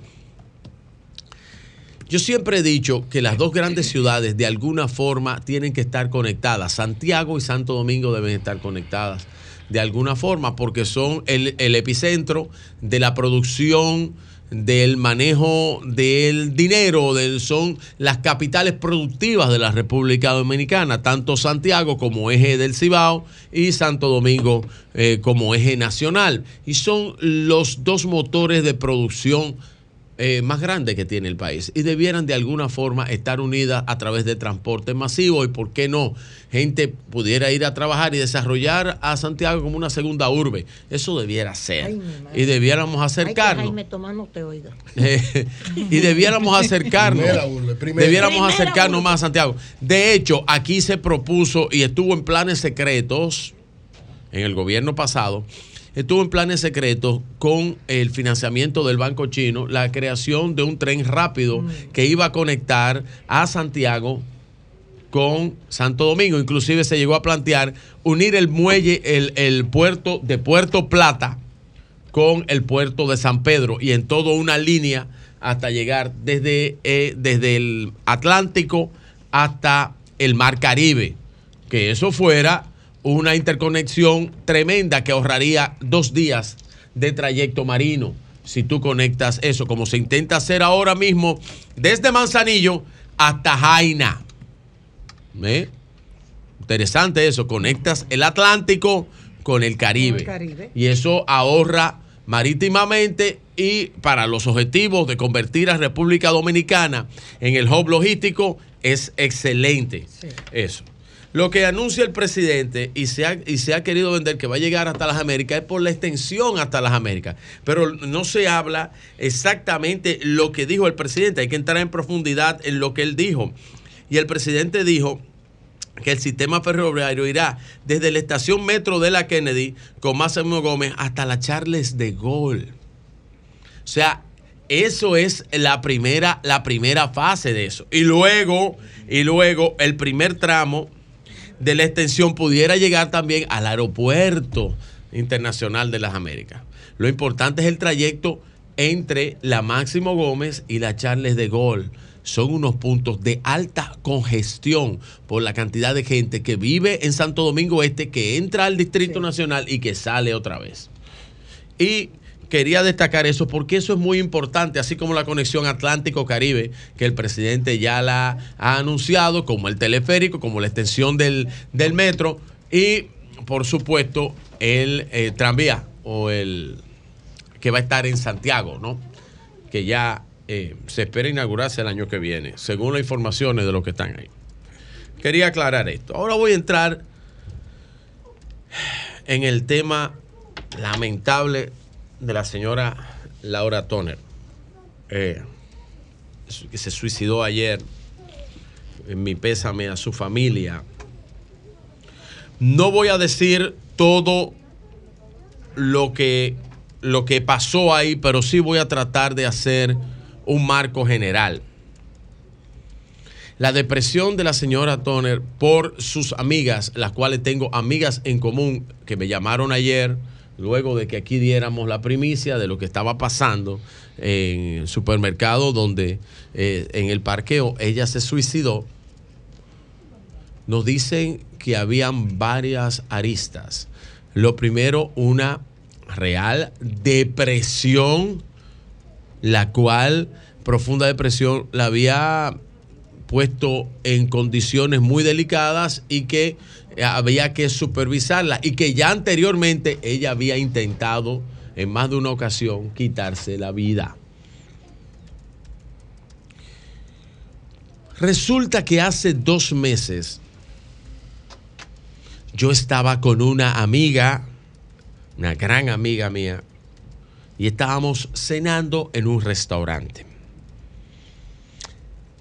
Y una amiga de esa amiga llamaba constantemente al teléfono.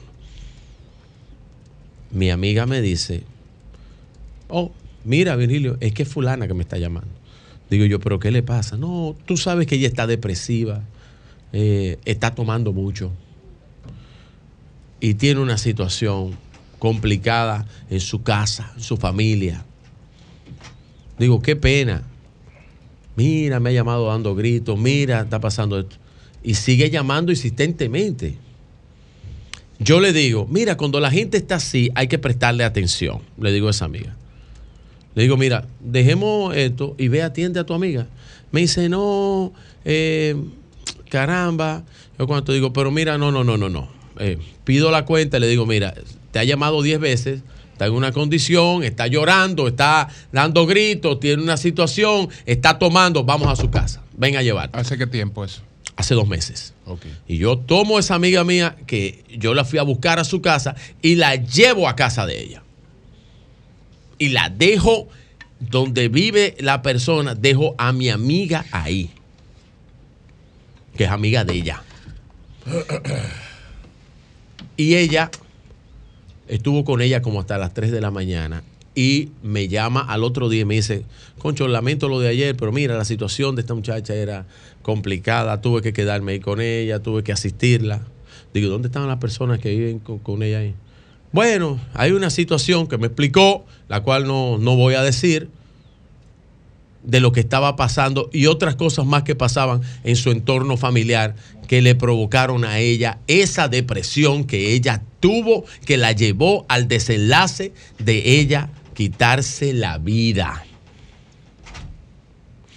Doña Consuelo explicó algo esta mañana que le dijeron directamente. Esas no fueron las causas de lo que pasó. Lo que pasó son unos problemas personales directamente que ella tiene. Sus amigas me lo contaron ya más de una, y esa misma que yo lo llevé ese mismo día a su casa y que oí las llamadas como ella lo ponía en speaker como yo oía esa muchacha desesperada llorando. También ese tema pudo haber impactado porque si bien es cierto, si bien es cierto que no hubo inclusión, sí hubo mención y la mención mortifica más que la exclusión. Sí, es cierto, don Julio, usted pudiera decir eso, pero, pero le estoy diciendo... Las menciones, las menciones, las menciones mortifican, mortifican tanto como, como la, como sí, pero, exclusión. Pero, pero, pero si yo le voy, yo le voy a decir algo, esa persona, pero no la mención, es que el, al, a la persona que mencionaban era el problema más grande que ella tenía. Sí, pero te voy a decir no tenía que ver con la, no tenía que ver con, tenía que ver con un problema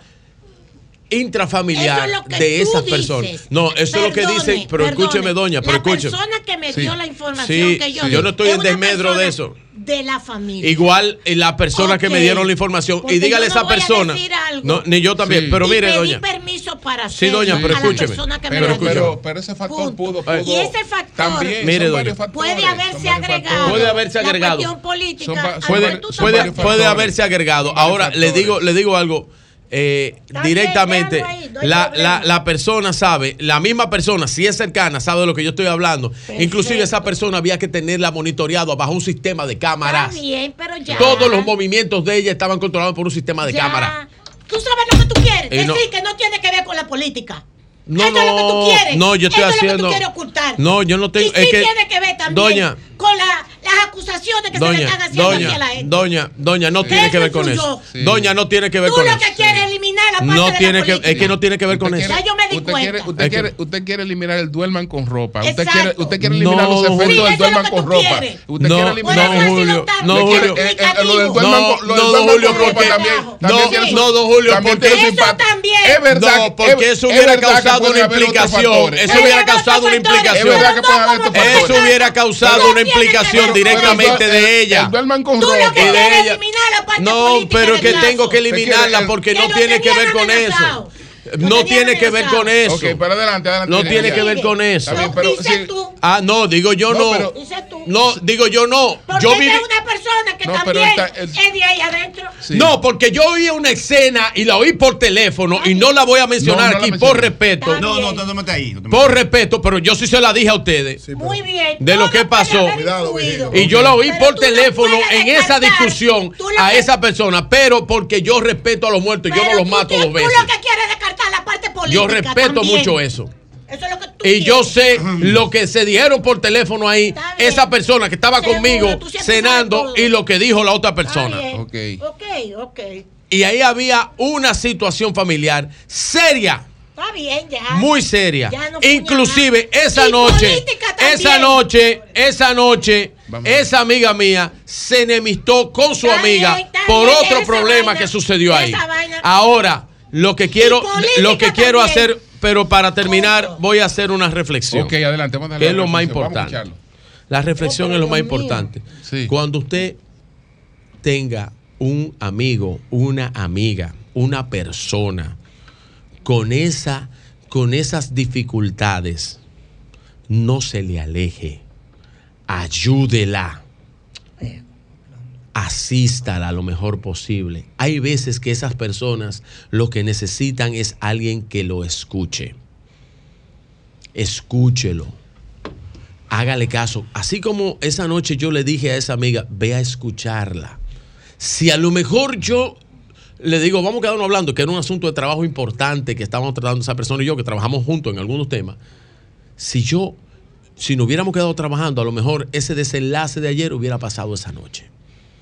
Si usted tiene gente así, si usted conoce gente así, que hay, que hay muchos, que hay muchos. cargo que hay muchos. de situaciones de esa naturaleza. No, pero escúcheme. Pero, Sí, sí, doña. Está bien, está bien. Pero oiga, doña. Es verdad. Pero usted no se puede hacer cargo.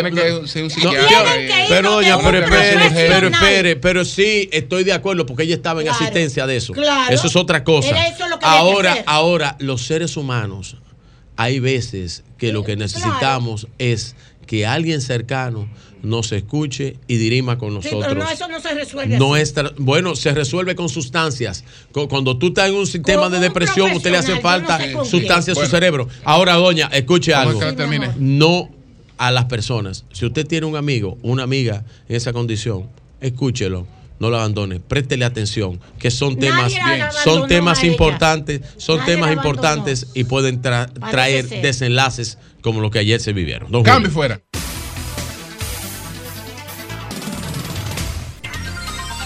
Son las 10.43 minutos. Buenos días, Jonathan. Adelante. Muy buenos días, República Dominicana. Saludos para todos los hombres y mujeres de trabajo que nos honran con su sintonía. Para la gente preocupada por el tema, ciertamente ayer hubo un incendio en Santo Domingo Este, en las inmediaciones de la base aérea de San Isidro, en un área donde se depositan escombros y se depositan también cortes de poda.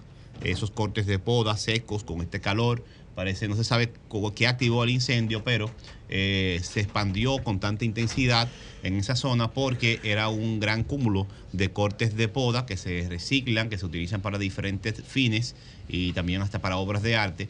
Y eh, por el nivel de, calor y la, falta de, humedad en el ambiente, parece que ese incendio se, expandió y duró eh, varias horas de la noche hasta la madrugada ese incendio, pero por suerte fue sofocado por el equipo de bomberos de Santo Domingo Este y bomberos de San Luis. De esta mañana ya no había incendio, así que la gente que vive por esa zona puede estar eh, tranquila, aunque quedaba un poco de, humareda, ya no hay incendio, fue sofocado, eh, repito.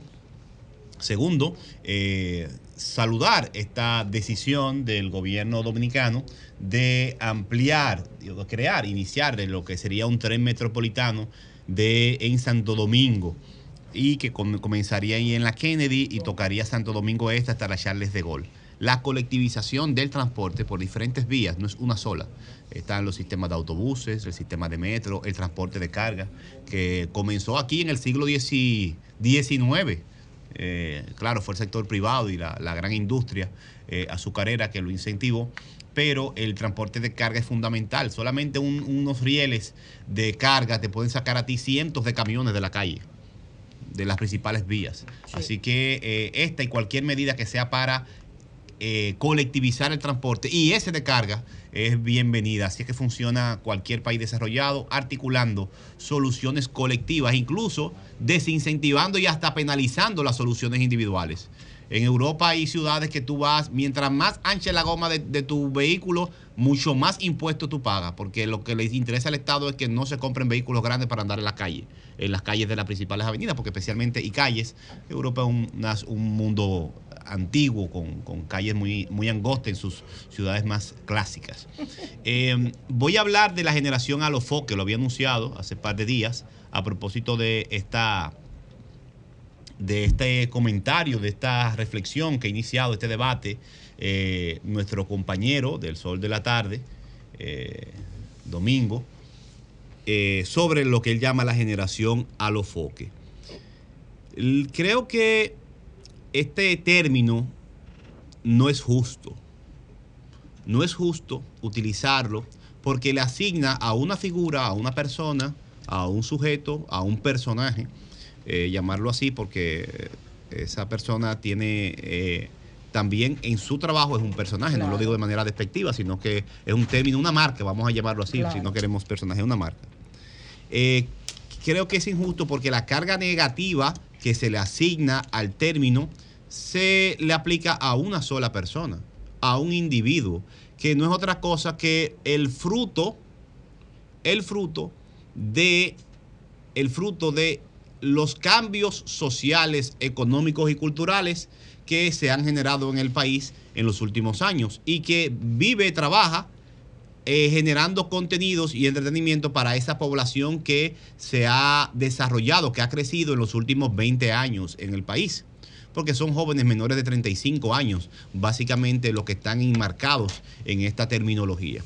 Por lo tanto, a una, a una consecuencia, a un resultado de un fenómeno social, no se le puede asignar la responsabilidad de las causales de ese mismo fenómeno. No es correcto, desde mi punto de vista. Creo que tiene que tener otro nombre. y Altagracia Salazar le puso un nombre hace mucho tiempo, no fue ahora.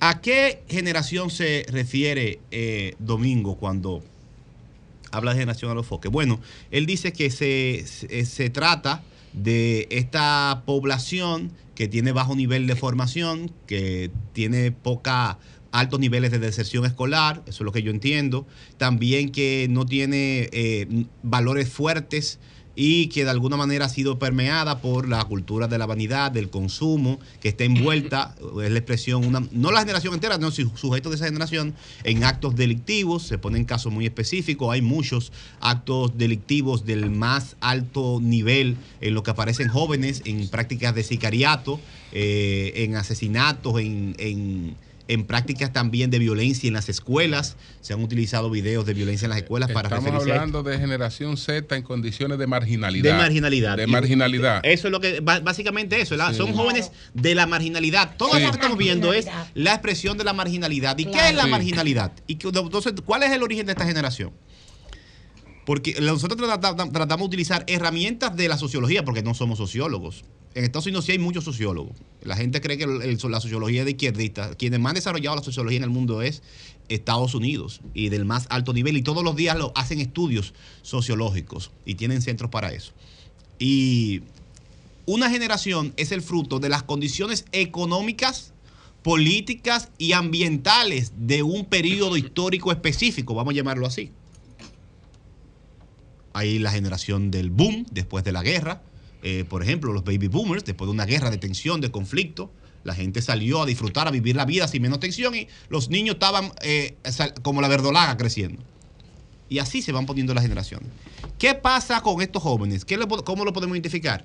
La mayoría creció su niñez y su adolescencia. La adolescencia es la etapa del desarrollo humano donde se desarrolla la personalidad y los componentes básicos de la personalidad, el carácter, las preferencias, las sensibilidades, las inclinaciones artísticas, deportivas y demás.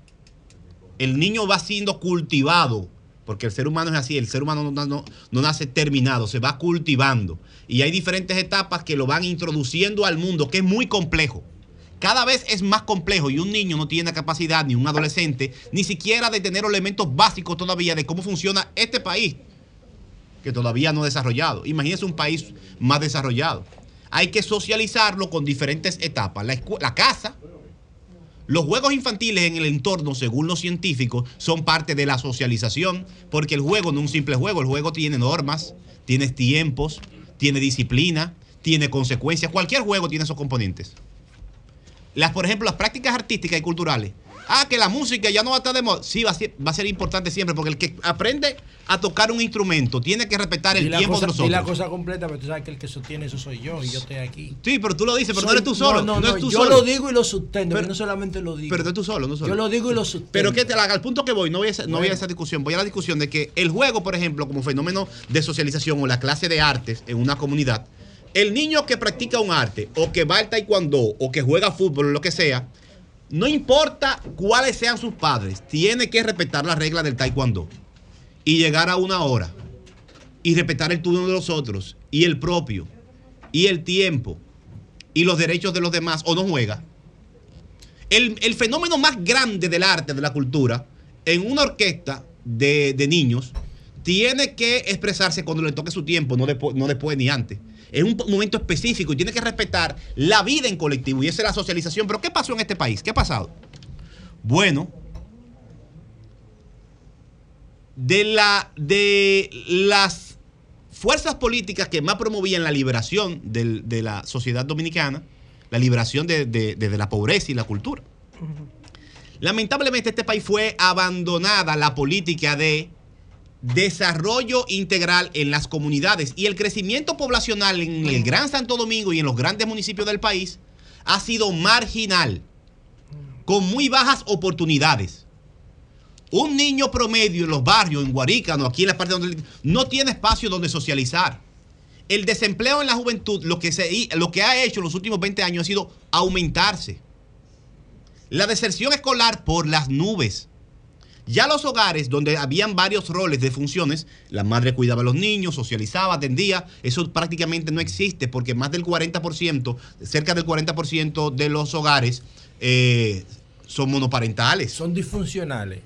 Vamos a monoparentales, No, que la mamá, la haber- mamá o el papá No, tienen no, que... Puede haber un hogar monoparental. No hay quien atienda a los niños. No, puede haber un hogar monoparental que sea funcional. Claro, Eso es normal. yo te entiendo. Ahora, los hogares disfuncionales, Es no importa que sean biparentales o monoparentales, Eh, es entonces- que no funcionan como familia. Las dos, pero también el- ya solamente el, el elemento de monoparental es que una sola, pa- una sola persona tiene que salir a trabajar y no hay quien atienda a los niños, quien le, a- le acompañe. La escuela, no es, la escuela en ningún país es el mecanismo de educación único. La escuela es complementaria a otros componentes. Porque ¿cuántas horas dura el niño en la escuela? Por en la eso casa? Alvin O Toffler el en el entorno. Shock del Futuro plantea En el entorno. los papás y mamás profesionales. Lo planteó en el 1976. ¿Y qué, ¿Y qué pasa?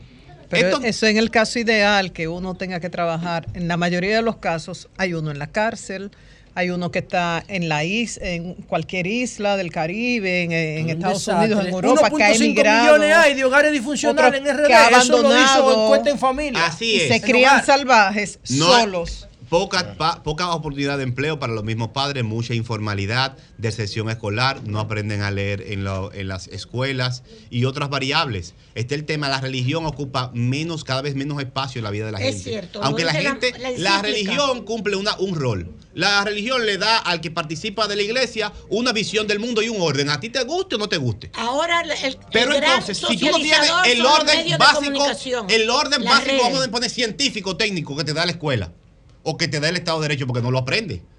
Pero tampoco tiene el orden de la familia porque la familia no existe como tal.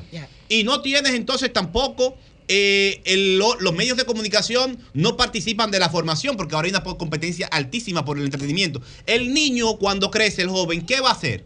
Va a asumir los valores que le den en el entorno. ¿Y cuál es el entorno en muchas partes de la urbanidad? El microtráfico y el narcotráfico se han convertido en mecenas de la cultura, en gran parte. Entonces, el, la- la- el deseo de participar y ser algo o alguien y de acceder, se lo está dando quien está haciendo la cultura, porque también las estructuras culturales de este país han sido desmontadas. Algunos, no, no culturales, No, porque es al culturales. Una buena parte. Es al revés, que la cultura aquí del Estado ha estado al servicio de los ricos. Oye, y por eso es que no lo entienden. Yo le digo a Milagros Germán, ¿tú te quieres diferenciar? ¿Tú te quieres diferenciar? Rompe el paradigma, Claro. aplica el concepto del cambio. Esa, ¿cuál- Va- vamos a llamar que hay espérate. poca presencia El Teatro Nacional lo hicieron, el Teatro. Nacional lo hicieron para ti. No, para mí no, no, no- tiene sentido. ¿Tú, tú entiendes? Entonces, el problema es que nosotros tenemos que entender, oye, oye, la República Dominicana está encarnando un cambio sociológico maravilloso. Lo que pasa es que eso tiene que ser No, no, liderado. no, no, no es maravilloso. Maravilloso. No es maravilloso. Maravilloso Pero tiene que ser liderado Claro, con responsabilidad. Voy al punto. Maravilloso. Voy al punto. Vamos a dejar que termine, por Voy al favor. punto. Vamos a dejar que termine.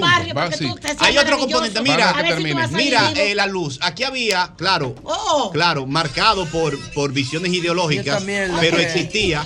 Aquí había un fuerte en este país movimiento social, Oh. cultural. Tan Ahora fuerte. tú le planteas la revolución y decirle a los muchachitos Bien. y a los termino. salgan de la miseria Porque y no la es lo miseria. mismo ya la condición no tan en para eso. droga, Eso se Señores, superó. señores, vamos a dejar que termine, por favor. Mira, vamos a dejar que había termine. un movimiento. Ok, vamos a dejar que termine. Aquí había, y lo digo como elemento histórico porque viví parte, pero no tanto, ya se había casi desaparecido, un movimiento eh, social, deportivo, cultural muy fuerte en los barrios, que no dependía del Estado. Pero aquí se decidió como práctica política permear todas las estructuras sociales para tener control de ellas. Exacto. Desde la Junta de Vecinos a todos los clubes. Tú ahora que tú has sido candidato, la relación con los equipos deportivos y los clubes es de clientelismo, básicamente, Sí, de la señor. política. Y los candidatos hacemos campañas regalando una pelota, una canastilla, una cosa. La- las estructuras orgánicas, culturales y sociales y deportivas de los barrios cambiado. han sido permeadas por parte de la partidocracia y han sido, se han convertido en estructuras clientelares en gran medida. Sí, señor. Tú quieres volver a ser candidato José Lalugo y yo y vamos a los barrios, sabemos que desde que se nos acerca un grupo, o fácilmente, la primera presión que se siente es que para que alguien te apoye y te reciba, tú tienes que darle algo. Es así. Entonces, ese, ese desmonte de las organizaciones sociales y culturales y deportivas de este país también incide porque genera menos espacio para que los jóvenes puedan expresarse y puedan desarrollarse sin estar controladas y capturadas. Esto afecta a la cohesión social. ¿Qué es la cohesión, cohesión social? Es como el pegamento. El pegamento de la gente, la sensibilidad, la empatía por el otro. La empatía de que si mi muchacho, mi muchacho está afuera jugando, yo no me estoy preocupado porque todos los vecinos me lo cuidan. Ya eso no existe. No confiamos en nadie, ni en el portero del apartamento.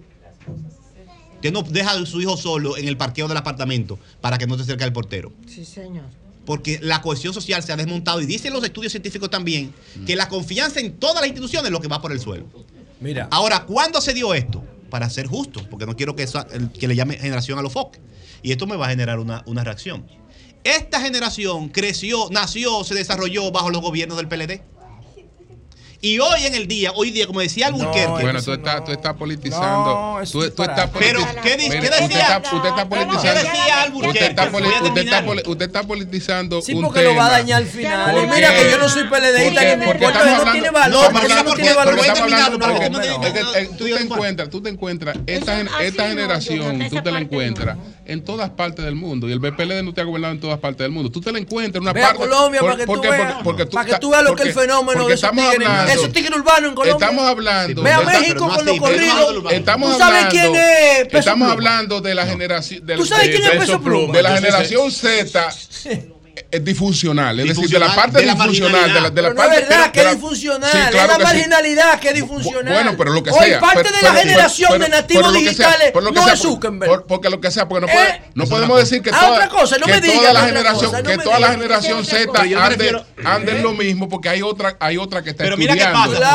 pero mira que están llevando a cabo la revolución de la economía. No, pero mira qué pasa, pero mira, pero mira qué pasa. Pero, eso no es un fenómeno, digamos, bien. eso no es un fenómeno político como tal. Está bien, pero no es, por- está bien, pero No, no es político como es tal. económico, social, Porque cultural, así- pero político. Mira qué pasa. así- Antes, antes de que tú concluyas, ¿tú sabes lo que está reflejando así- este debate? así como hoy este fenómeno está matizado ¿Tú sabes lo que está dominio- reflejando este por debate? el dominio de las redes sociales. Esto empezó con la televisión.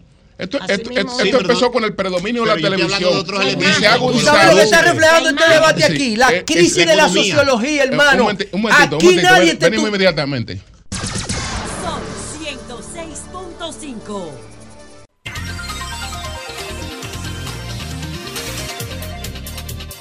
Sí, voy a voy concluir con esto, eh, la, con, con toda disposición a, a asumir la crítica, la observación, porque no lo quiero politizar. Claro. Pero ¿qué pasa? Decía Alburquerque que por la, la característica de la constitución y por la forma en que existe el mundo ahora mismo, lamentablemente la política no puede controlar todo porque la economía y los cambios van más rápido, los políticos están atrás. Porque va muy rápido el desarrollo tecnológico eh, y económico. Es una cosa acelerada que los políticos intentamos darle un sentido a la vida, pero se nos está yendo de la mano. Esa es la realidad. Pero ¿qué pasa? Las sociedades se miden, se evalúan principalmente, no es por la cantidad de edificios que construyen, es cómo le va a la gente. Lo que tú mides al final, un periodo u otro, es el ser humano, la materia humana que se produce en un momento dado. Eso es lo que un, un gobierno de un partido puede mostrar o no. Cómo le está yendo a la gente. Y lamentablemente tengo que decir que los jóvenes que tengan 25, 30 años hoy, su mayor desarrollo se dio cuando una fuerza política estaba dirigiendo la economía, las Su políticas mayor- culturales y las políticas sociales. no, no, no, su- por eso yo digo, Mira, mira, mira, por eso yo eh, digo Jonathan, que, por eso yo digo que si se le puede poner un nombre, no generación a los focos, Esa- sino es generación PLD. Ese análisis, ese análisis que tú has hecho, si tú le quitas esa partecita, Ya. si tú le quitas esa partecita y te evalúa a partir de las emergencias de las redes sociales, es decir, a partir del momento en que, eh, digamos, el mundo de la imagen que lo empieza a moldear la televisión, La televisión, que, empieza a moldear el, el- el mundo de la imagen, Sí, es eh, profundizado, más alterado por el de las redes sociales, claro. Pues vamos a tener estos cambios aquí y en todas partes del mundo. Óyeme, eso, que eso, pero que es eso que coincida, tú- los grupos que culturales eso coincida, que eso coincida, que eso coincida, que eso coincida con el PLD, pero esas mismas redes sociales que empujaron eso, empujaron también a la salida del PLD, porque ayudaron, ay- a- a- ayudaron a expulsar al PLD del poder. Claro, sí, Eh, como ento- expresión política. pero- Pero, lo que te sí, quiero decir es que claro. la- las Yo políticas ahorita- públicas yo le dije son las políticas públicas, su ejecución o no, las que tenían la mayor capacidad en estos periodos para incidir en esa generación. Para terminar. No, Tenemos pero nada más decir esto. Y también, y ahí tú tienes que irte a la Y sociología. no es sonero Sí. a, a- ningún partido político Voy a tampoco. hacer un- Perdón, voy a montar a un la sociología tú te vas. A la sociología tú te vas. Y Dale, ves el yo dije proceso. que voy a montar yo un Permiso, comentario José, sobre ese José, tema. perdón. Para que oiga esto. Un día que yo venga para escuchar Cuando-. Cuando Carlos Dore hizo su tesis en la John Hopkins, Carlos Dore. Muy duro, Cabral, Carlos Dore. Muy sobre duro, el muy proceso duro. de urbanización de la República Dominicana. este Te sacaron todas esas masas campesinas del campo, te las metieron en las Claro. ciudades. Uno de los procesos de urbanización más violentos que se han dado en el mundo, el de la República Dominicana. Y ahí tiene que ver con lo urbano. ¿Qué no, ¿Por qué es lo urbano? ¿Qué significa el contenido de lo urbano? ¿Ok? Bueno. Ok. Eso no se puede descartar en el análisis. También, claro. Bueno, que- tenemos a, a- a Oswaldo Vázquez. El biólogo. eh, La, información, ¿cuál es? Adelante. Osvaldo, la luz mostró mucho interés y ahora está distraído de una ballena fue que se tragó dos personas. Santiago. Pero mira que tenemos el tiempo ahí. Osvaldo, hermano, ¿estás en línea? Estoy en línea, estoy en línea, estoy acá. Ok, mira, Osvaldo, yo, yo comentaba más temprano este fenómeno que lo, oye, he visto el video como 20 veces de cómo la ballena se traga literalmente. Están haciendo paddle. estamos no viendo es en kayak, pantalla mira, es ahora. paddle, tú ves. ¿Y es verdad que se lo tragó? Están Sí, haciendo. ellos estaban eh, haciendo kayaking, kayak. Sí, canoa. es una modalidad de kayak. Entonces luego ella Sí. lo escupe. Y sí, Sí, míralo ahí. debo corregir, verán. debo corregir que ese fenómeno no sucede con las ballenas. Este, este que estamos eh, refiriéndonos ahora no ocurrió del lado del Atlántico, sino del Pacífico. Esas no son nuestras ballenas. Ok, pero son y el, si es el mismo tipo de ballenas- ballena jorobada. Es la misma especie, pero si tú miras la- las aletas, no son blancas, sino también son negras.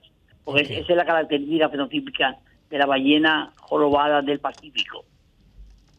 Ahora, se ha registrado este fenómeno en tres ocasiones, hasta donde yo tengo conocimiento. ¿Qué pasa? Aunque el epitafio bíblico habla de que la ballena se tragó a Jonás, cuando nosotros vamos a la anatomía de la ballena, vemos que en la boca de la ballena caben 16 personas al mismo tiempo.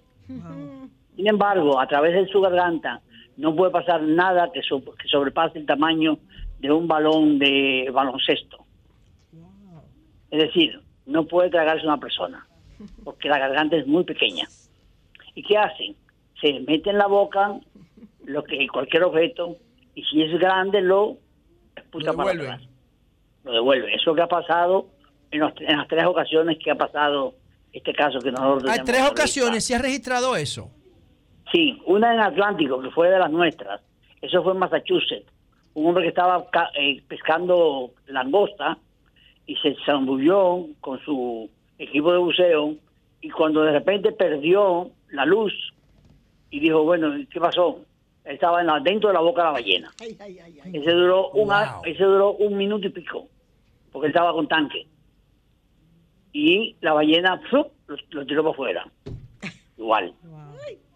Wow, pero estos tipos Entonces, es una contarlo. experiencia, es una experiencia única, pero yo quería llamar la atención del público, porque mucha gente cuando va a ver ballena me dice que, y si me trae una ballena, partiendo de la información bíblica, la ballena no puede tragarse a una persona, porque no le cabe a través de la garganta. Lo que tú estás diciendo sí puede dar lugar a espectáculos, Osvaldo, de que mucha gente entonces ahora que tengan experiencia como tú en buceo y en, la, y en el manejo de estos animales y su comportamiento, de que empiecen a experimentar con métodos para entrar en la boca de la ballena. Bueno. Claro, porque No, sabe porque- que no hay riesgo. Que no hay riesgo. no, es peligroso. No hay riesgo. Corre, no, lo corras si no lo hay. Pero Osvaldo está hay Y diciendo si después te da otra mordida cuando tú vayas riesgo. saliendo. ahí. Hay riesgo y hay, hay un alto riesgo. ¿Cuál es el riesgo? Cuando tú vas saliendo te cortas por la mitad. ¿eh? No, porque las ma- la mandíbula de la ballena te puede romper las extremidades y te puede aplastar la cabeza. No, sí, hay, hay muchísimos riesgos. No, yo digo para la gente común, dichosas. pero para ustedes los expertos, Bueno. ¿no? No, y si, No, y si- no, no, no, no, y no, si no, es no. una horca te, te de barata. porque la Bueno, pues te gracias, No, la horca no gracias, hace eso. gracias Osvaldo, gracias Osvaldo ahí porque ya. Bueno, gracias a ustedes está- por llamar. Eso está totalmente claro. Bueno, señores, vámonos, vámonos, vámonos. Hugo Vera, vehículo de la radio.